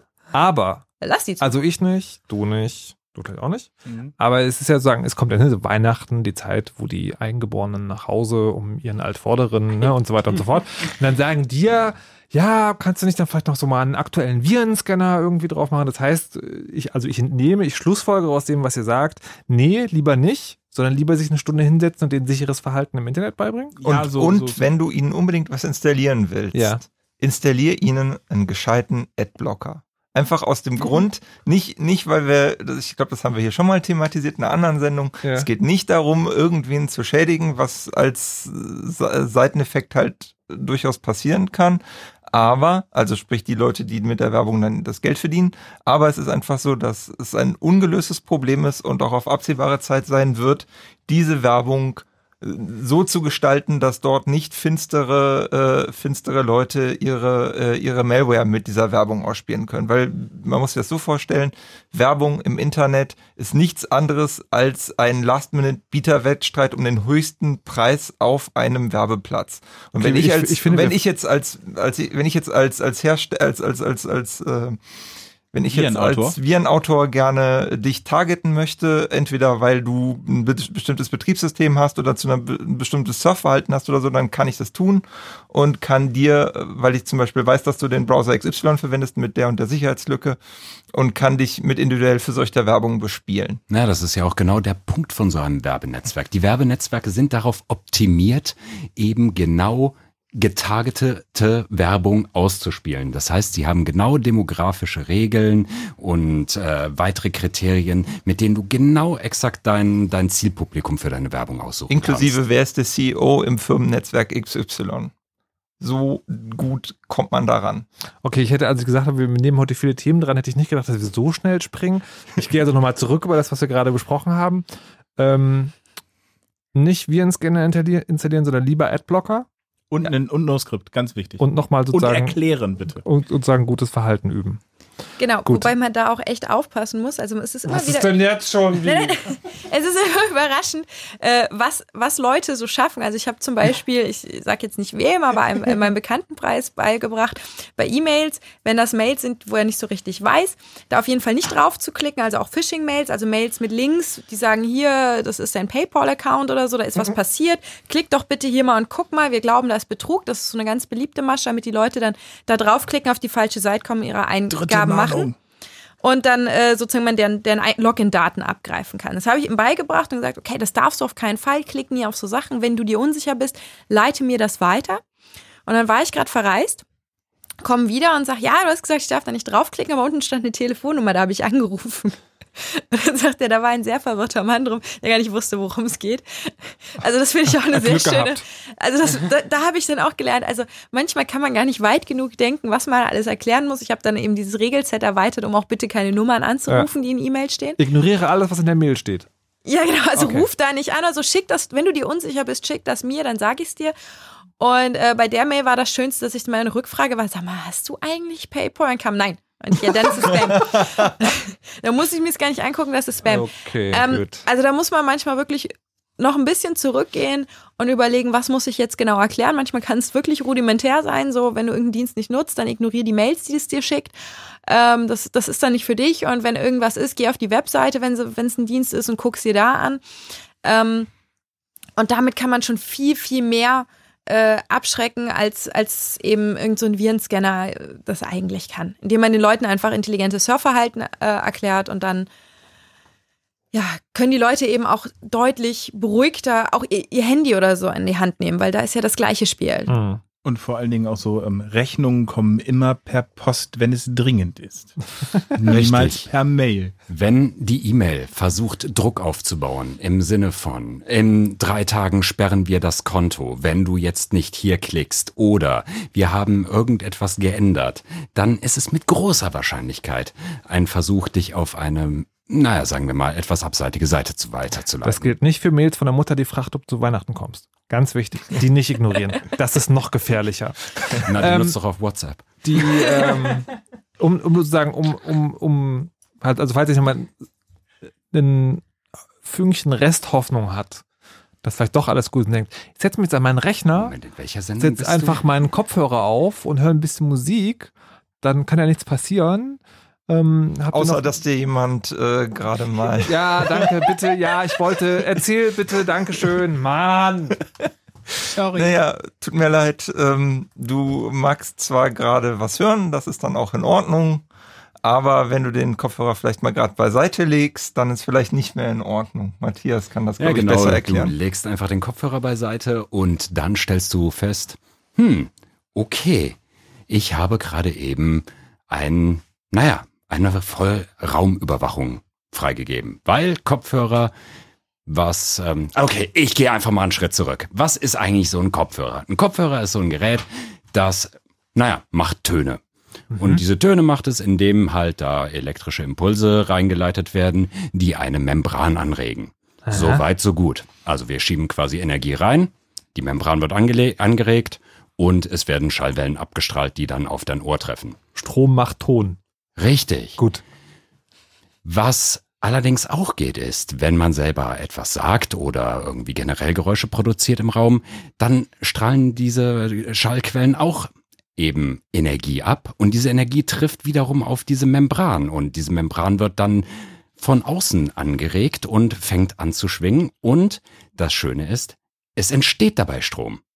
Okay, Ton, also Ton macht Strom, äh, Strom macht Ton, aber die genau jetzt Ton also, macht Strom also Mikrofone, in die wir hier reinsprechen, sozusagen, die sind ja extra dafür gemacht. Du sagst also Kopfhörer, mit Kopfhörern geht das auch. Also ist genau. So, also okay, ist das ist das ist mir noch verständlich, also dass ich den Kopfhörer auch als Mikrofon benutzen kann. Aber der Kopfhörer in meinem Rechner steckt ja in einer Kopfhörerbuchse und die ist ja nur dafür da, dass die Soundkarte, also das digitale Gerät in dem Rechner, Sound nach draußen gibt. Ja, das war auch eigentlich ursprünglich mal eine ganz gute Idee. Allerdings kam dann irgendwann der User. Und der User hatte sich dann gedacht, ja, hm, irgendwie stecke ich jetzt einfach mal dieses Mikrofon in, naja, das ist irgendwie so eine Buchse, da passt das schon irgendwo mit rein. Daraufhin hat sich zum Beispiel ein Hersteller namens Realtek gedacht, ja Mensch, ist ja irgendwie doof, wenn die ganze Zeit User bei uns an der Hotline anrufen und sagen, ja, irgendwie mein Mikrofon geht nicht. Geben wir doch einfach dem User eine Softwaremöglichkeit, einfach jeden beliebigen Anschluss an meinem Rechner für einen Mikrofoneingang zu nehmen. Ah, okay. Das ist ein ziemlich altes Feature eigentlich in diesem Chipsatz und auch schon ziemlich na, ein, auch relativ gut unterstützt von der Hardware. Also wenn man je nach Rechner, wenn man da eben ein Mikrofon ansteckt, dann kommt da so ein kleines Pop-up und sagt, ja, also Sie haben hier gerade ein kleines Mikrofon angeschlossen, wollen Sie nicht eben halt das Ganze auch irgendwie jetzt als Eingang verwenden? Genau, und mhm. jetzt wurde ein kleines Proof of Concept geschrieben, also so eine kleine Demonstrationsmalware. Also das sozusagen, das heißt, das gibt es noch nicht als echten Virus in der also freien Wildbahn, sondern es ist sozusagen ein, ein praktischer Beweis. Äh, genau, es wurde jetzt einfach mal demonstriert. Ja, das Ganze kann man natürlich auch ohne User-Interaktion machen und einfach mal so den Kopfhörerausgang zu einem Mikrofoneingang machen. Und wie gesagt, Strom macht Ton, Ton macht auch Strom. Und diesen Strom, den kann man dann ein bisschen verstärken und dann hat man im Prinzip aus seinen Kopfhörern ein Mikrofon gemacht und kann dann in den Raum reinhorchen. Nicht so qualitativ, aber man kann hören. Es geht ja. Ich, ähm, okay. Gut. Also im Prinzip, it's, it's not a bug, it's a feature. Es, also Warte mal, du hast doch gefragt, wo die Studiotür ist. danke, danke, danke. Ähm, sozusagen, aber also sagen, das ist jetzt ein, ein, ein, also ein praktischer Beweis, dass die Theorie funktioniert. Man muss aber schon auch sagen, das ist sagen, das ist auch schön, das zu erzählen, weil es sagen halt so eine krasse Nummer ist. Aber der der praktische Nutzen jetzt außerhalb von Geheimdienstszenarien ist jetzt aber nicht so groß. Also naja, also sagen wir es mal so, je nach Angriffs- äh, oder wie man so schön sagt, Threat Model, äh, gibt ja durchaus Leute, die klemmen dann in ihrem, in ihrem Rechner dann das Mikrofon ab und so weiter und haben dann ihren Rechner so weit dann. Nein, nein, gegen, das, das meine ich nicht, aber also, nee, nee, ich, Folgendes zu sagen. Also wenn jetzt jemand eine Möglichkeit rausfindet, wie er in sozusagen beliebigen Rechnern vorgaukeln kann, das wäre das Login zu einer Bank, dann verschickt er einfach massenhaft Mails und dann infiziert er damit vielleicht irgendwie 5% und macht damit Gewinn. Naja, also Bei, sagen wir es mal so, hier muss im Prinzip der Rechner schon infiziert sein. Also ich naja, glaube... Nee, worauf ich hinaus will, ist sozusagen das Angriffsszenario hier ist ja sozusagen so, okay, dann kann ich jemanden den Rechner abhören. Das heißt, für einen gezielten Angriff ist das vielleicht sinnvoll, als Geheimagent oder weiß der Geier was, oder wenn ich halt wirklich jemanden abhören will. Aber das ist nicht so ein Ding, wo man jetzt damit rechnen muss, dass jetzt irgendwie tausend Millionen Angriffe damit gefahren werden. Naja, oder? das nicht. Also ah. du hast recht, aber ähm, wir haben ja, was diese, was jetzt zum Beispiel Spionage per Webcam angeht, ja. durchaus immer wieder Fälle gesehen, wo, und da ist der Angreifer natürlich meistens jemand im näheren Umfeld und hat meistens auch Zugriff auf den Rechner. Hm. Das ist schon alles richtig.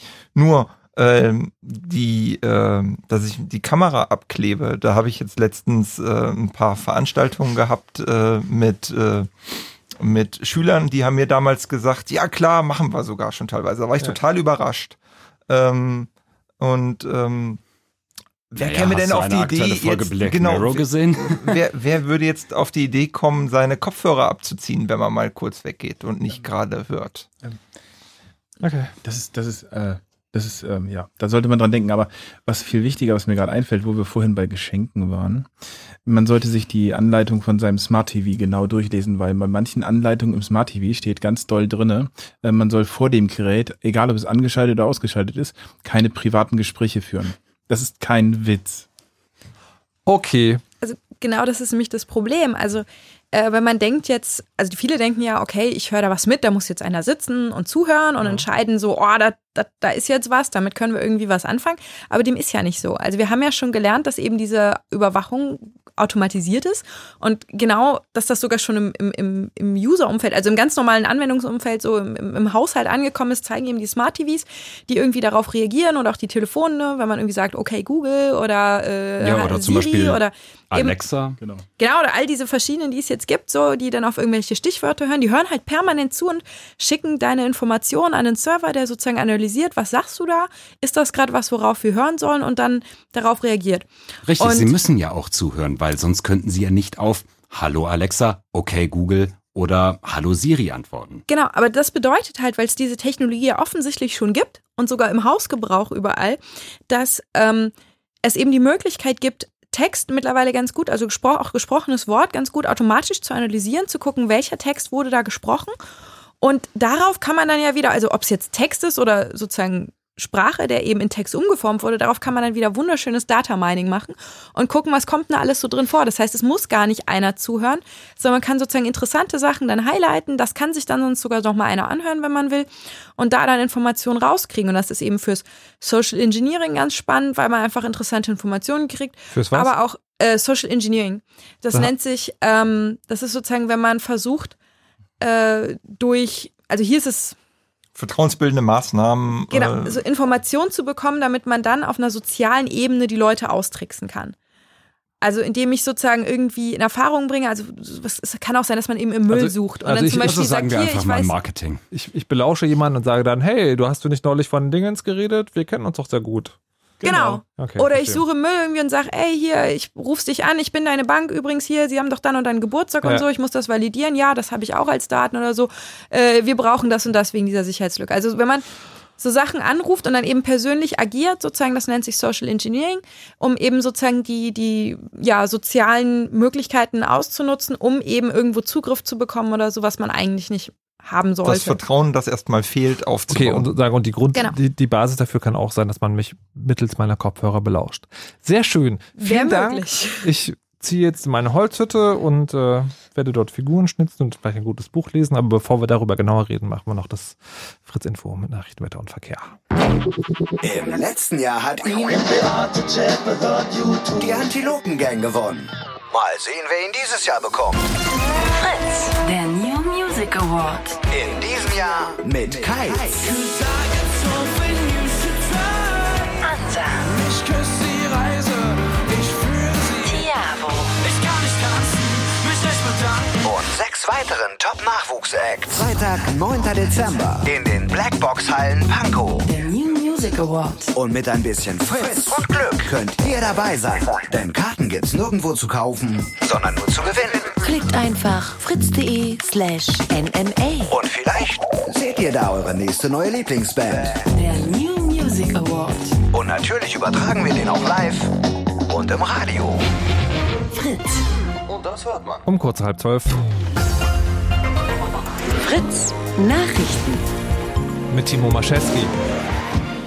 Der Pilotenstreik bei der Lufthansa ist ein weiteres Mal verlängert worden. Die Gewerkschaft Cockpit hat am Abend mitgeteilt, dass auch übermorgen noch gestreikt werden soll. Dann sollen vor allem Langstreckenflüge betroffen sein. Morgen am dritten Streiktag trifft es dagegen überwiegend Kurz- und Mittelstrecken. Rund 830 Flüge wurden für morgen gestrichen. Für gestrandete Passagiere sind am Frankfurter Flughafen Feldbetten aufgestellt worden.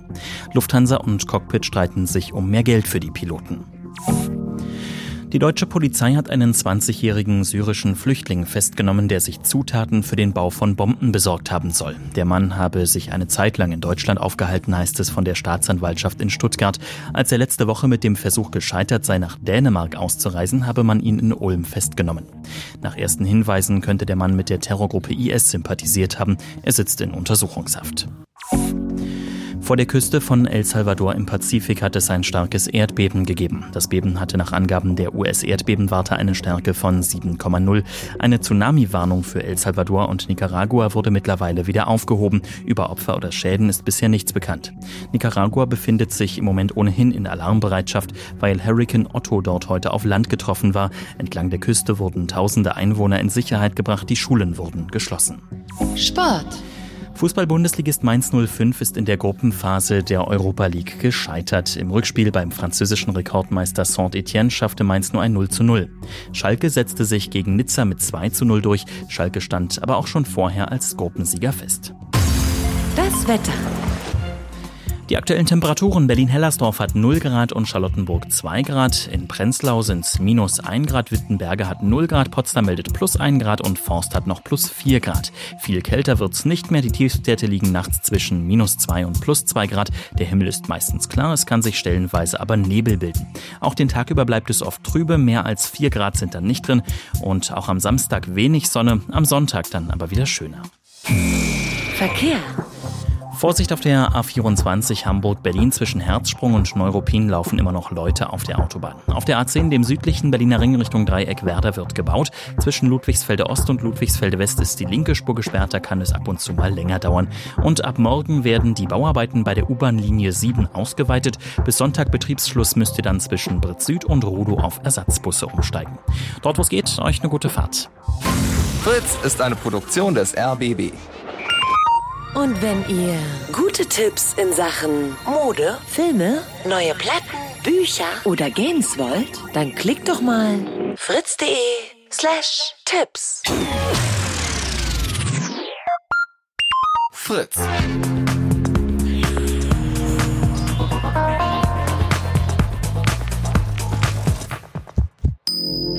Blue Moon. Heute mit Markus Richter im Chaos Radio im Blue Moon, äh, wo wir viele verschiedene Themen bearbeiten. Das heißt vor allen Dingen erklären, wie schlimm die Welt eigentlich wirklich ist. Und dazu herzlich willkommen zurück nochmal Sokrates, Matthias, Karina und Danimo. Hallo. Hallo. Guten Abend. Und ähm, also wir haben schon festgestellt, wir brauchen eine extra Gesellschaft, die, die die Regierung verklagt, weil die komische Gesetze beschließt. Wir brauchen äh, der, der, Wir brauchen dringend. nach Gerichtsentscheidungen äh, wird aber trotzdem alles ignoriert und eigentlich ist auch alles kaputt und wir werden überwacht und es ist fürchterlich und Schlangenöl und hört euch die letzten anderthalb Stunden nochmal im Podcast an, wenn ihr wirklich verzweifeln wollt. Und jetzt weißt du, warum bei uns immer es diesen Spruch gibt, vielleicht einfach was mit Holz machen. Oder Orchideen.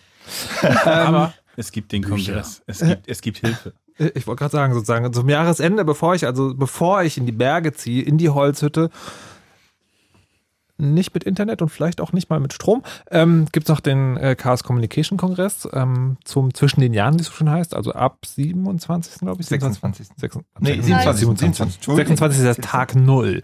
Wir Ähm, reisen nur alle schon am 26. spätestens an. Genau. Das heißt nicht, dass es dann losgeht. Also, es gibt den Chaos Communication Kongress und das ist nochmal was? Das ist äh, das Jahrestreffen des CCC und äh, alle der Leute, die dem Hacken und der Kultur zugetan sind und sich gerne informieren möchten, austauschen möchten und eine gute Zeit haben. Und was passiert da? Und wo ist das?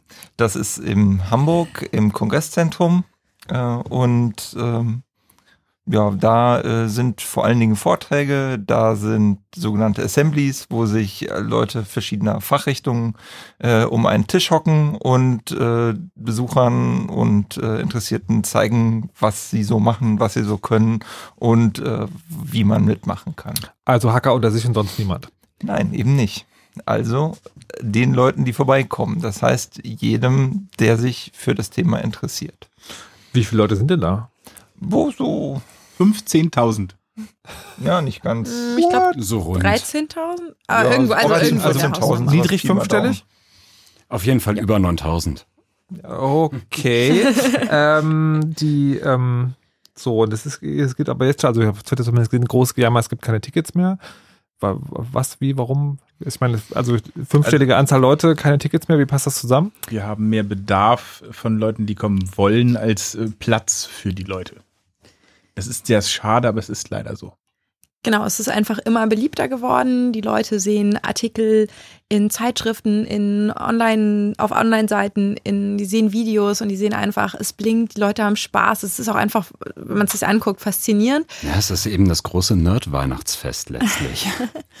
und äh, die wollen alle kommen und es sind einfach mehr, als in dieses Haus reinpasst. Also wir waren ja früher in Berlin, da waren es, glaube ich, so 3000, 3500 Leute oder auch mal dann irgendwie ein 5000, dann ist es schon echt aus allen Nähten geplatzt und dann sind wir halt nach Hamburg, da war es größer und dann ist es innerhalb von in jedem Jahr so unheimlich gewachsen, dass wir irgendwie nach zwei oder drei Jahren schon wieder ausverkauft waren.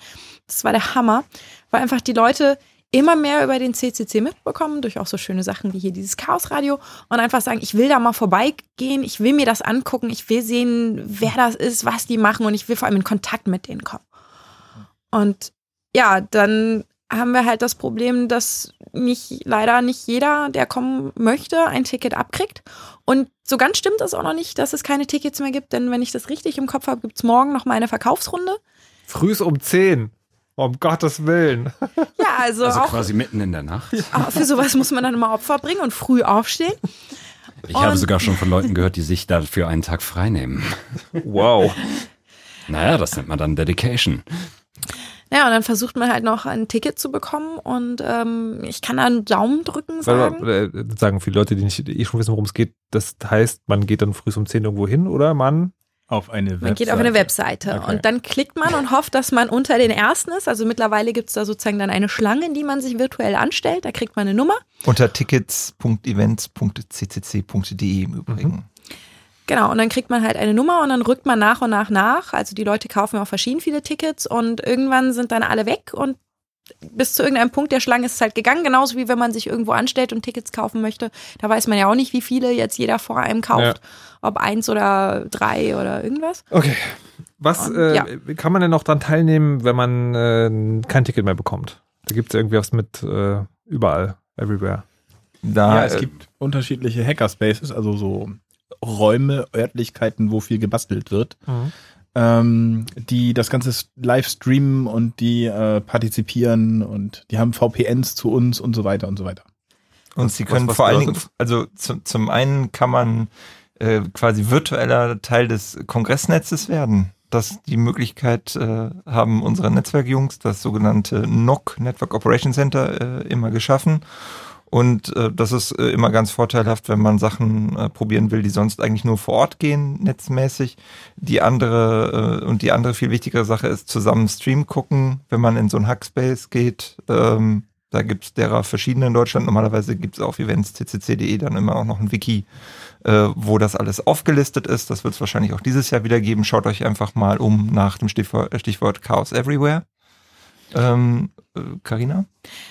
Äh, ja, genau. Und die, die einfachste Möglichkeit ist auch einfach, also man muss jetzt auch nicht unbedingt irgendwo hingehen. Man kann auch einfach, wenn man möchte, zu Hause auf, seinem, auf seiner Couch sitzen und sich da reinklicken, weil dieses Streaming, was jetzt schon erwähnt wurde, was man auch gemeinsam gucken kann in den Hackerspaces, äh, kann man natürlich auch einfach zu Hause sich anmachen und dann ja statt Netflix halt einfach mal Talks gucken.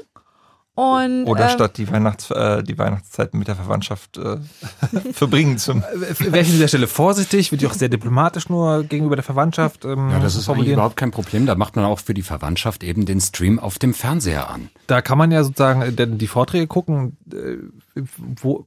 Hm. Also gibt es ja sehr viele, aber kann man trotzdem sagen, worum geht es denn dieses Jahr? Ich glaube, mit, einem Wort, mit einem Wort kann man das definitiv nicht. Aber aber gibt es sozusagen gibt's so eine Art Schwerpunkt, weil man sagt, okay, dieses Jahr geht es schon in die Richtung äh, Kopfhörer, die uns belauschen. Also das Motto ist uh, Works for me. Was heißt das? das ist, ja, läuft.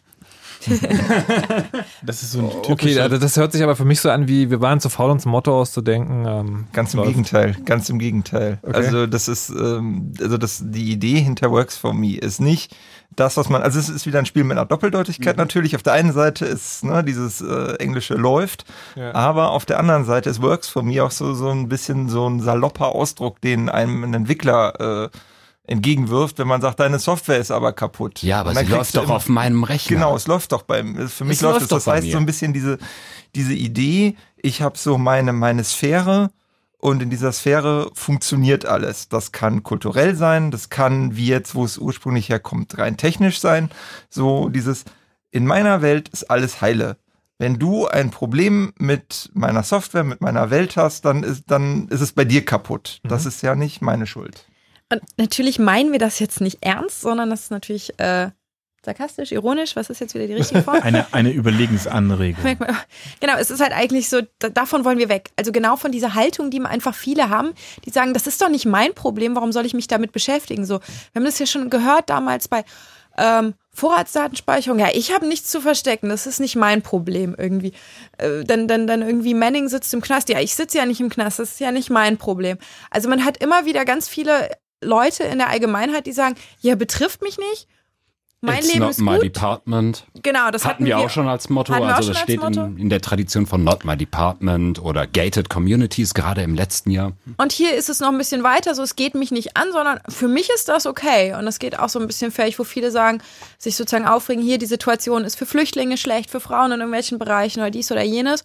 Und sagen, naja, also für mich funktioniert das aber so, wie es ist, total gut. Warum sollen wir was ändern? Fände ich doof statt eben da ein bisschen größer. Und darauf soll halt aufmerksam gemacht werden, dass man einfach mal überdenkt, ja, schön, dass das für dich funktioniert, aber wie sieht es denn für den Rest der Welt aus? Sollte man das nicht ändern, damit es für alle gut funktioniert?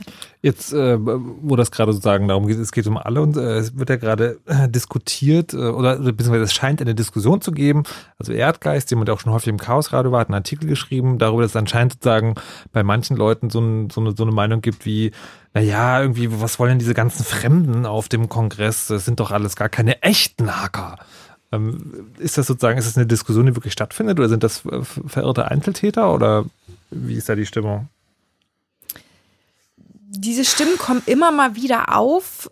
In meinem Umkreis muss ich jetzt sagen, eher vereinzelt. Mhm. Aber natürlich gerade eben im Zusammenhang mit Tickets sind ausverkauft äh, oder äh, sind sehr schnell weg und stehen jetzt kurz davor ausverkauft zu sein, ist dann immer die Sache, ah, ich habe kein Ticket bekommen, aber ja, da kommen Leute, die sind gar keine Hacker, aber ich bin oder hier, der, ich kenne das, der und der Hacker und der, der hat gar kein Ticket bekommen und Schweinerei, äh, was sollen denn die ganzen da? Und meine Meinung ist, dass das nicht wirklich der Wahrheit entspricht. Also, weil, ich meine, dieses Jahr wurde ja beim Ticketverkauf auch die Möglichkeit gegeben, dass Leute, die zum Beispiel Engel waren, also Helfer im letzten mhm. Jahr, äh, sogenannte Tokens bekommen haben, ebenso auch äh, Speaker oder andere Leute, die eben in, in Teil wesentlicher Teams waren, damit der Kongress auch funktioniert, damit die dabei sind, damit eben der Kongress auch im nächsten Jahr funktioniert. Und es gab auch die Möglichkeit, über Hackerspace vorher Tickets zu beziehen. Das heißt, man musste eigentlich nur irgendwo jemand kennen, Kontakt haben, fragen und hat dann so ein Token bekommen, um sich vorher ein Ticket zu kaufen. Also im Endeffekt, wenn man Hacker ist, weiß man, wie man ein Ticket bekommt. Genau, weil dann kann man eigentlich sagen, wenn man irgendwie Kontakt zu den Leuten hat, dann sollte man jemanden kennen. Darüber kriegt man ein Ticket und damit kommt ja. man auf den Kongress.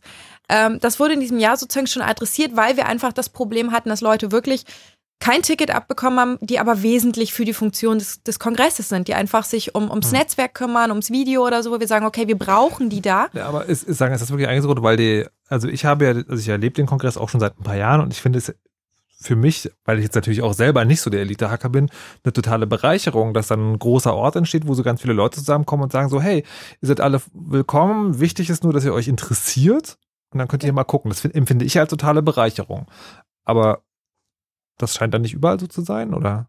Also muss man jetzt Angst also haben, ich, dass ich muss, so ich muss ganz ehrlich sagen, ich, ich erlebe das hauptsächlich oder ich habe das jetzt hauptsächlich so richtig krass erst über über Twitter erlebt mhm. und erlebe das hauptsächlich als äh, ich sag mal so als als Shitstorm äh, im Nachgang dieser Ticket dieser Ticketdebatte, dass ich, ich habe kein Ticket bekommen und deswegen seid ihr alle doof. So, so ein bisschen, ist vielleicht ein bisschen vereinfacht, da mag noch ein bisschen mehr hinterstehen, aber das deckt sich halt nicht mit dem, was ich so im realen Leben ähm, äh, erlebe. Da, da gibt es, da gibt es andere Debatten. Ähm, das ist aber eine, eine Umstellung. Also wir machen seit, seit, ich bin jetzt seit, seit über zehn Jahren beim Kongress und das hat sich verändert, also wie hat die Gesellschaft dort hat sich verändert. Früher waren es wirklich ganz einzig, einzig und dann nur Hacker und ähm, jetzt sind es mittlerweile halt auch Hacker und Familien und das und Hackerinnen. Halt auch, genau und das das ja und und äh, Transgender und okay. Ähm, wir, Hacker. Wir, ja, Genau. Ähm, wir müssen auch miteinander lernen, dass sich das, dieses Umfeld halt verändert, dass da auch mehr Leute reinkommen, die vielleicht noch nicht so viel Ahnung haben, so wie ich vor 13, 14 Jahren. Das verstehen manche nicht. Und es ist ja einfach so, Technik und diese ganzen Themen, womit sich der Chaos Computer äh, Club beschäftigt, rücken halt immer mehr in den Alltag. Es kommt immer näher dran, die Leute interessieren sich da mehr und natürlich sind dann auch solche Veranstaltungen zu den Themen immer interessanter und sie kommen auch immer mehr in die Medien, die Leute hören davon, die wollen hinkommen. Und ich denke, das ist etwas, viele sagen halt, wir wollen wieder zurück zum alten Kongress, wo wir eben wirklich dieses Jahresversammlung sozusagen des Chaos Computer Clubs hatten, wo es wirklich nur um uns ging, wo wir zusammenhockten und das ist der Kongress nicht mehr. Der hat sich einfach weiterentwickelt. Es ist so ein bisschen das, das Aushängeschild geworden. Es ist für mich eigentlich eine unserer Öffentlichkeitsveranstaltungen wo, äh, geworden, wo wir einfach zeigen, wer der CCC ist und was es ist. Und ähm, die Leute einfach teilnehmen können und auch einen Einstieg finden können in diese Welt. Aber es ist ja nicht so, als wäre das die einzige Veranstaltung im Chaos-Umfeld. Es gibt noch ganz, ganz viele Veranstaltungen. Es gibt einfach neue Veranstaltungen, die diesen familiären Charakter haben, wo halt vor allem die Hacker, die Nerds aus der Szene eben hinkommen und sich treffen.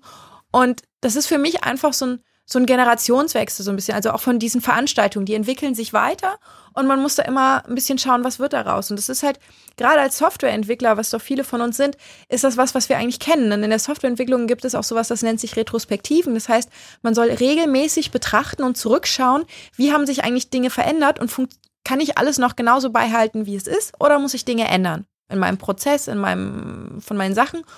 Und das ist was, was hier einfach auch einfach mal nötig ist, zu reflektieren und zu überlegen, was ist der Kongress eigentlich geworden und wo wollen wir damit hin?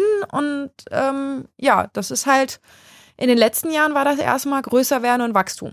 Okay, und jetzt würde ich doch noch einmal gerne wissen, was passiert da inhaltlich bei den ganzen Vorträgen? Also ich meine, es gibt ja sozusagen, ähm, es gibt noch nicht das Programm, also wann welcher Vortrag irgendwie stattfindet, aber man kann schon sehen, welche Vorträge es geben wird. Und ihr habt doch bestimmt schon einmal reingeguckt. Ich will jetzt von jedem von euch einen wissen, wo ihr denkt, okay, das ist ein Vortrag, der interessiert mich, den finde ich vielleicht gut. Sokrates. Ah, muss man gucken. Fangen wir andersrum an, Danimo. Also ich äh, habe spontan einen Vortrag im, im, im Kopf noch, äh, da ging es darum, wir, wir haben uns, da muss ich jetzt gerade mal ein bisschen rumladen, ich probiere es zu beschränken. Aber ähm, bitte.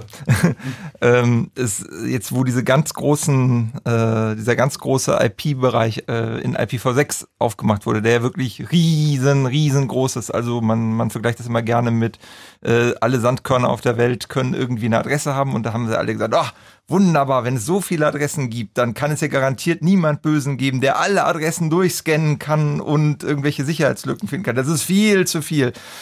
Und natürlich kommt da wieder irgend so ein Typ von der TU Berlin und sagt, ja, hier, da, habt da. Und ja.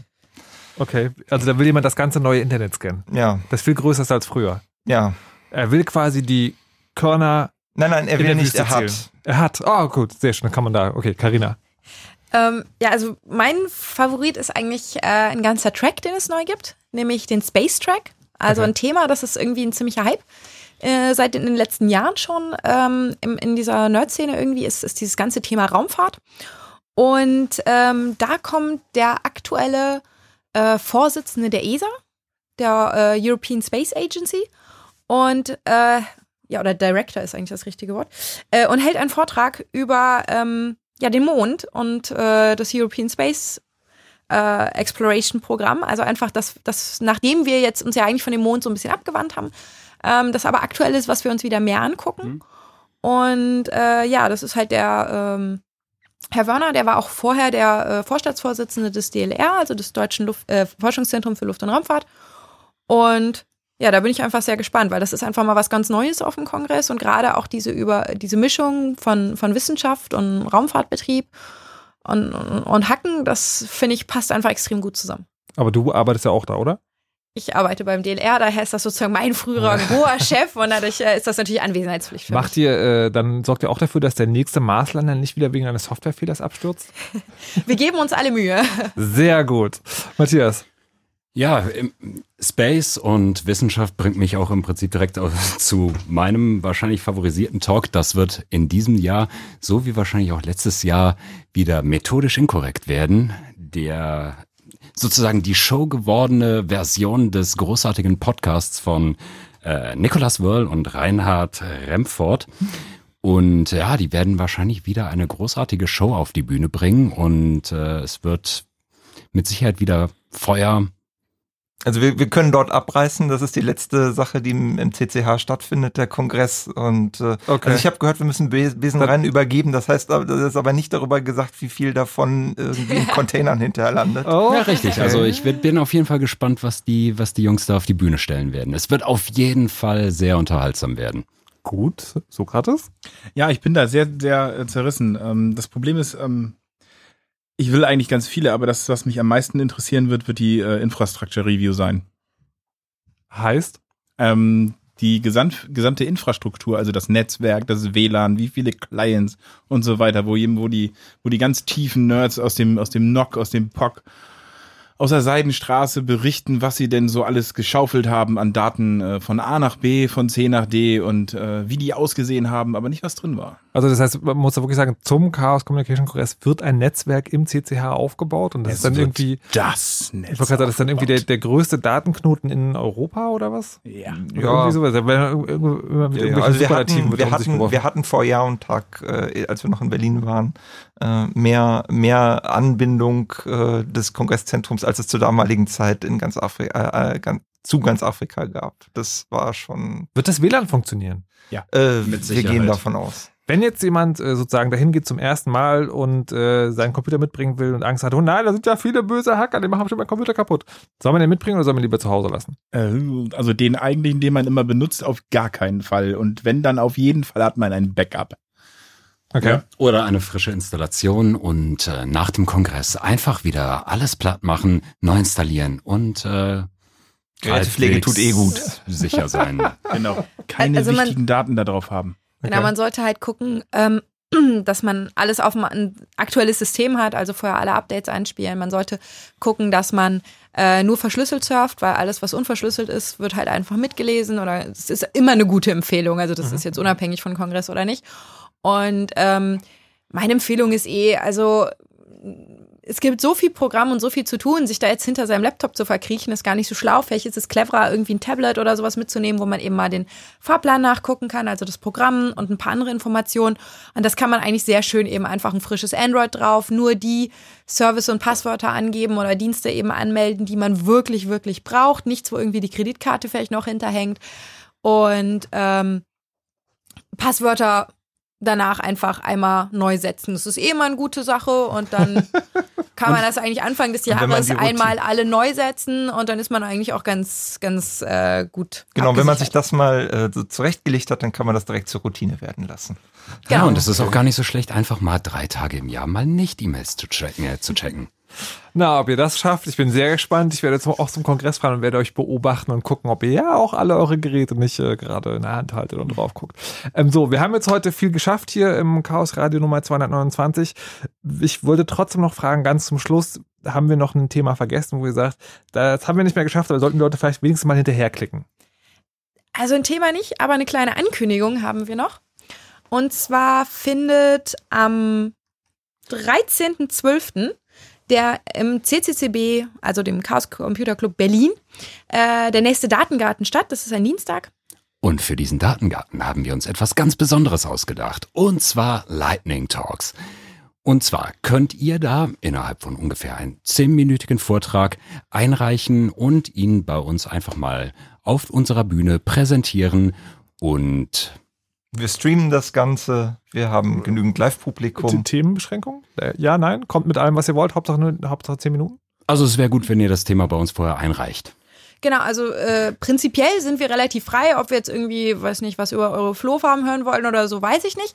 Aber prinzipiell äh, machen wir halt, wenn wir viele haben, vielleicht eine Auswahl, das müssen wir mal schauen. Mhm. Aber eigentlich ist der Plan First Come, First Serve.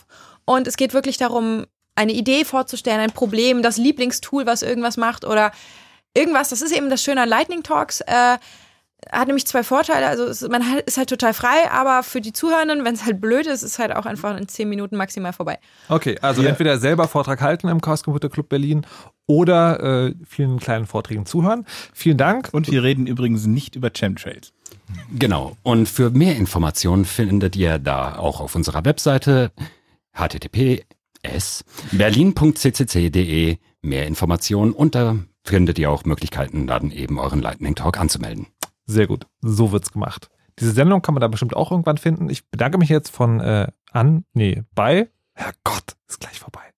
Sokrates, Matthias, Carina und Danimo, vielen Dank.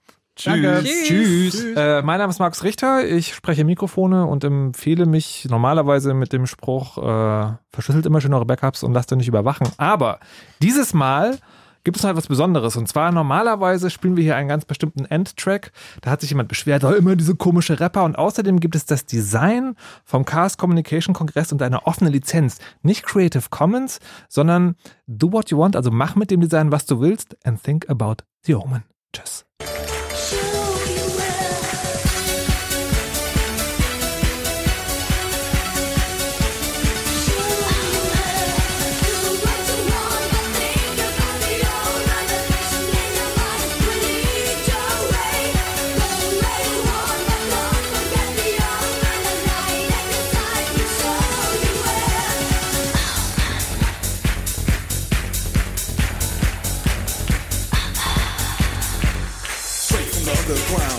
Kick this quick, deaf and mystic. In other words, let the spirits get to you. Jump spell, kinda like voodoo. Experience the power to behold, strong enough to make space unfold. Eyes roll back with a signal that I'm ready. Nightmares, kinda like Freddy. Please to present the knowledge of the mind, so we can dance and collect combine. It's time for the pro to go to work. Dropping bombs as you go berserk. Trancing, trancing, bugging like a mother while you're dancing. Just in case I'm something to get with. Why? Cause my ways are mystic.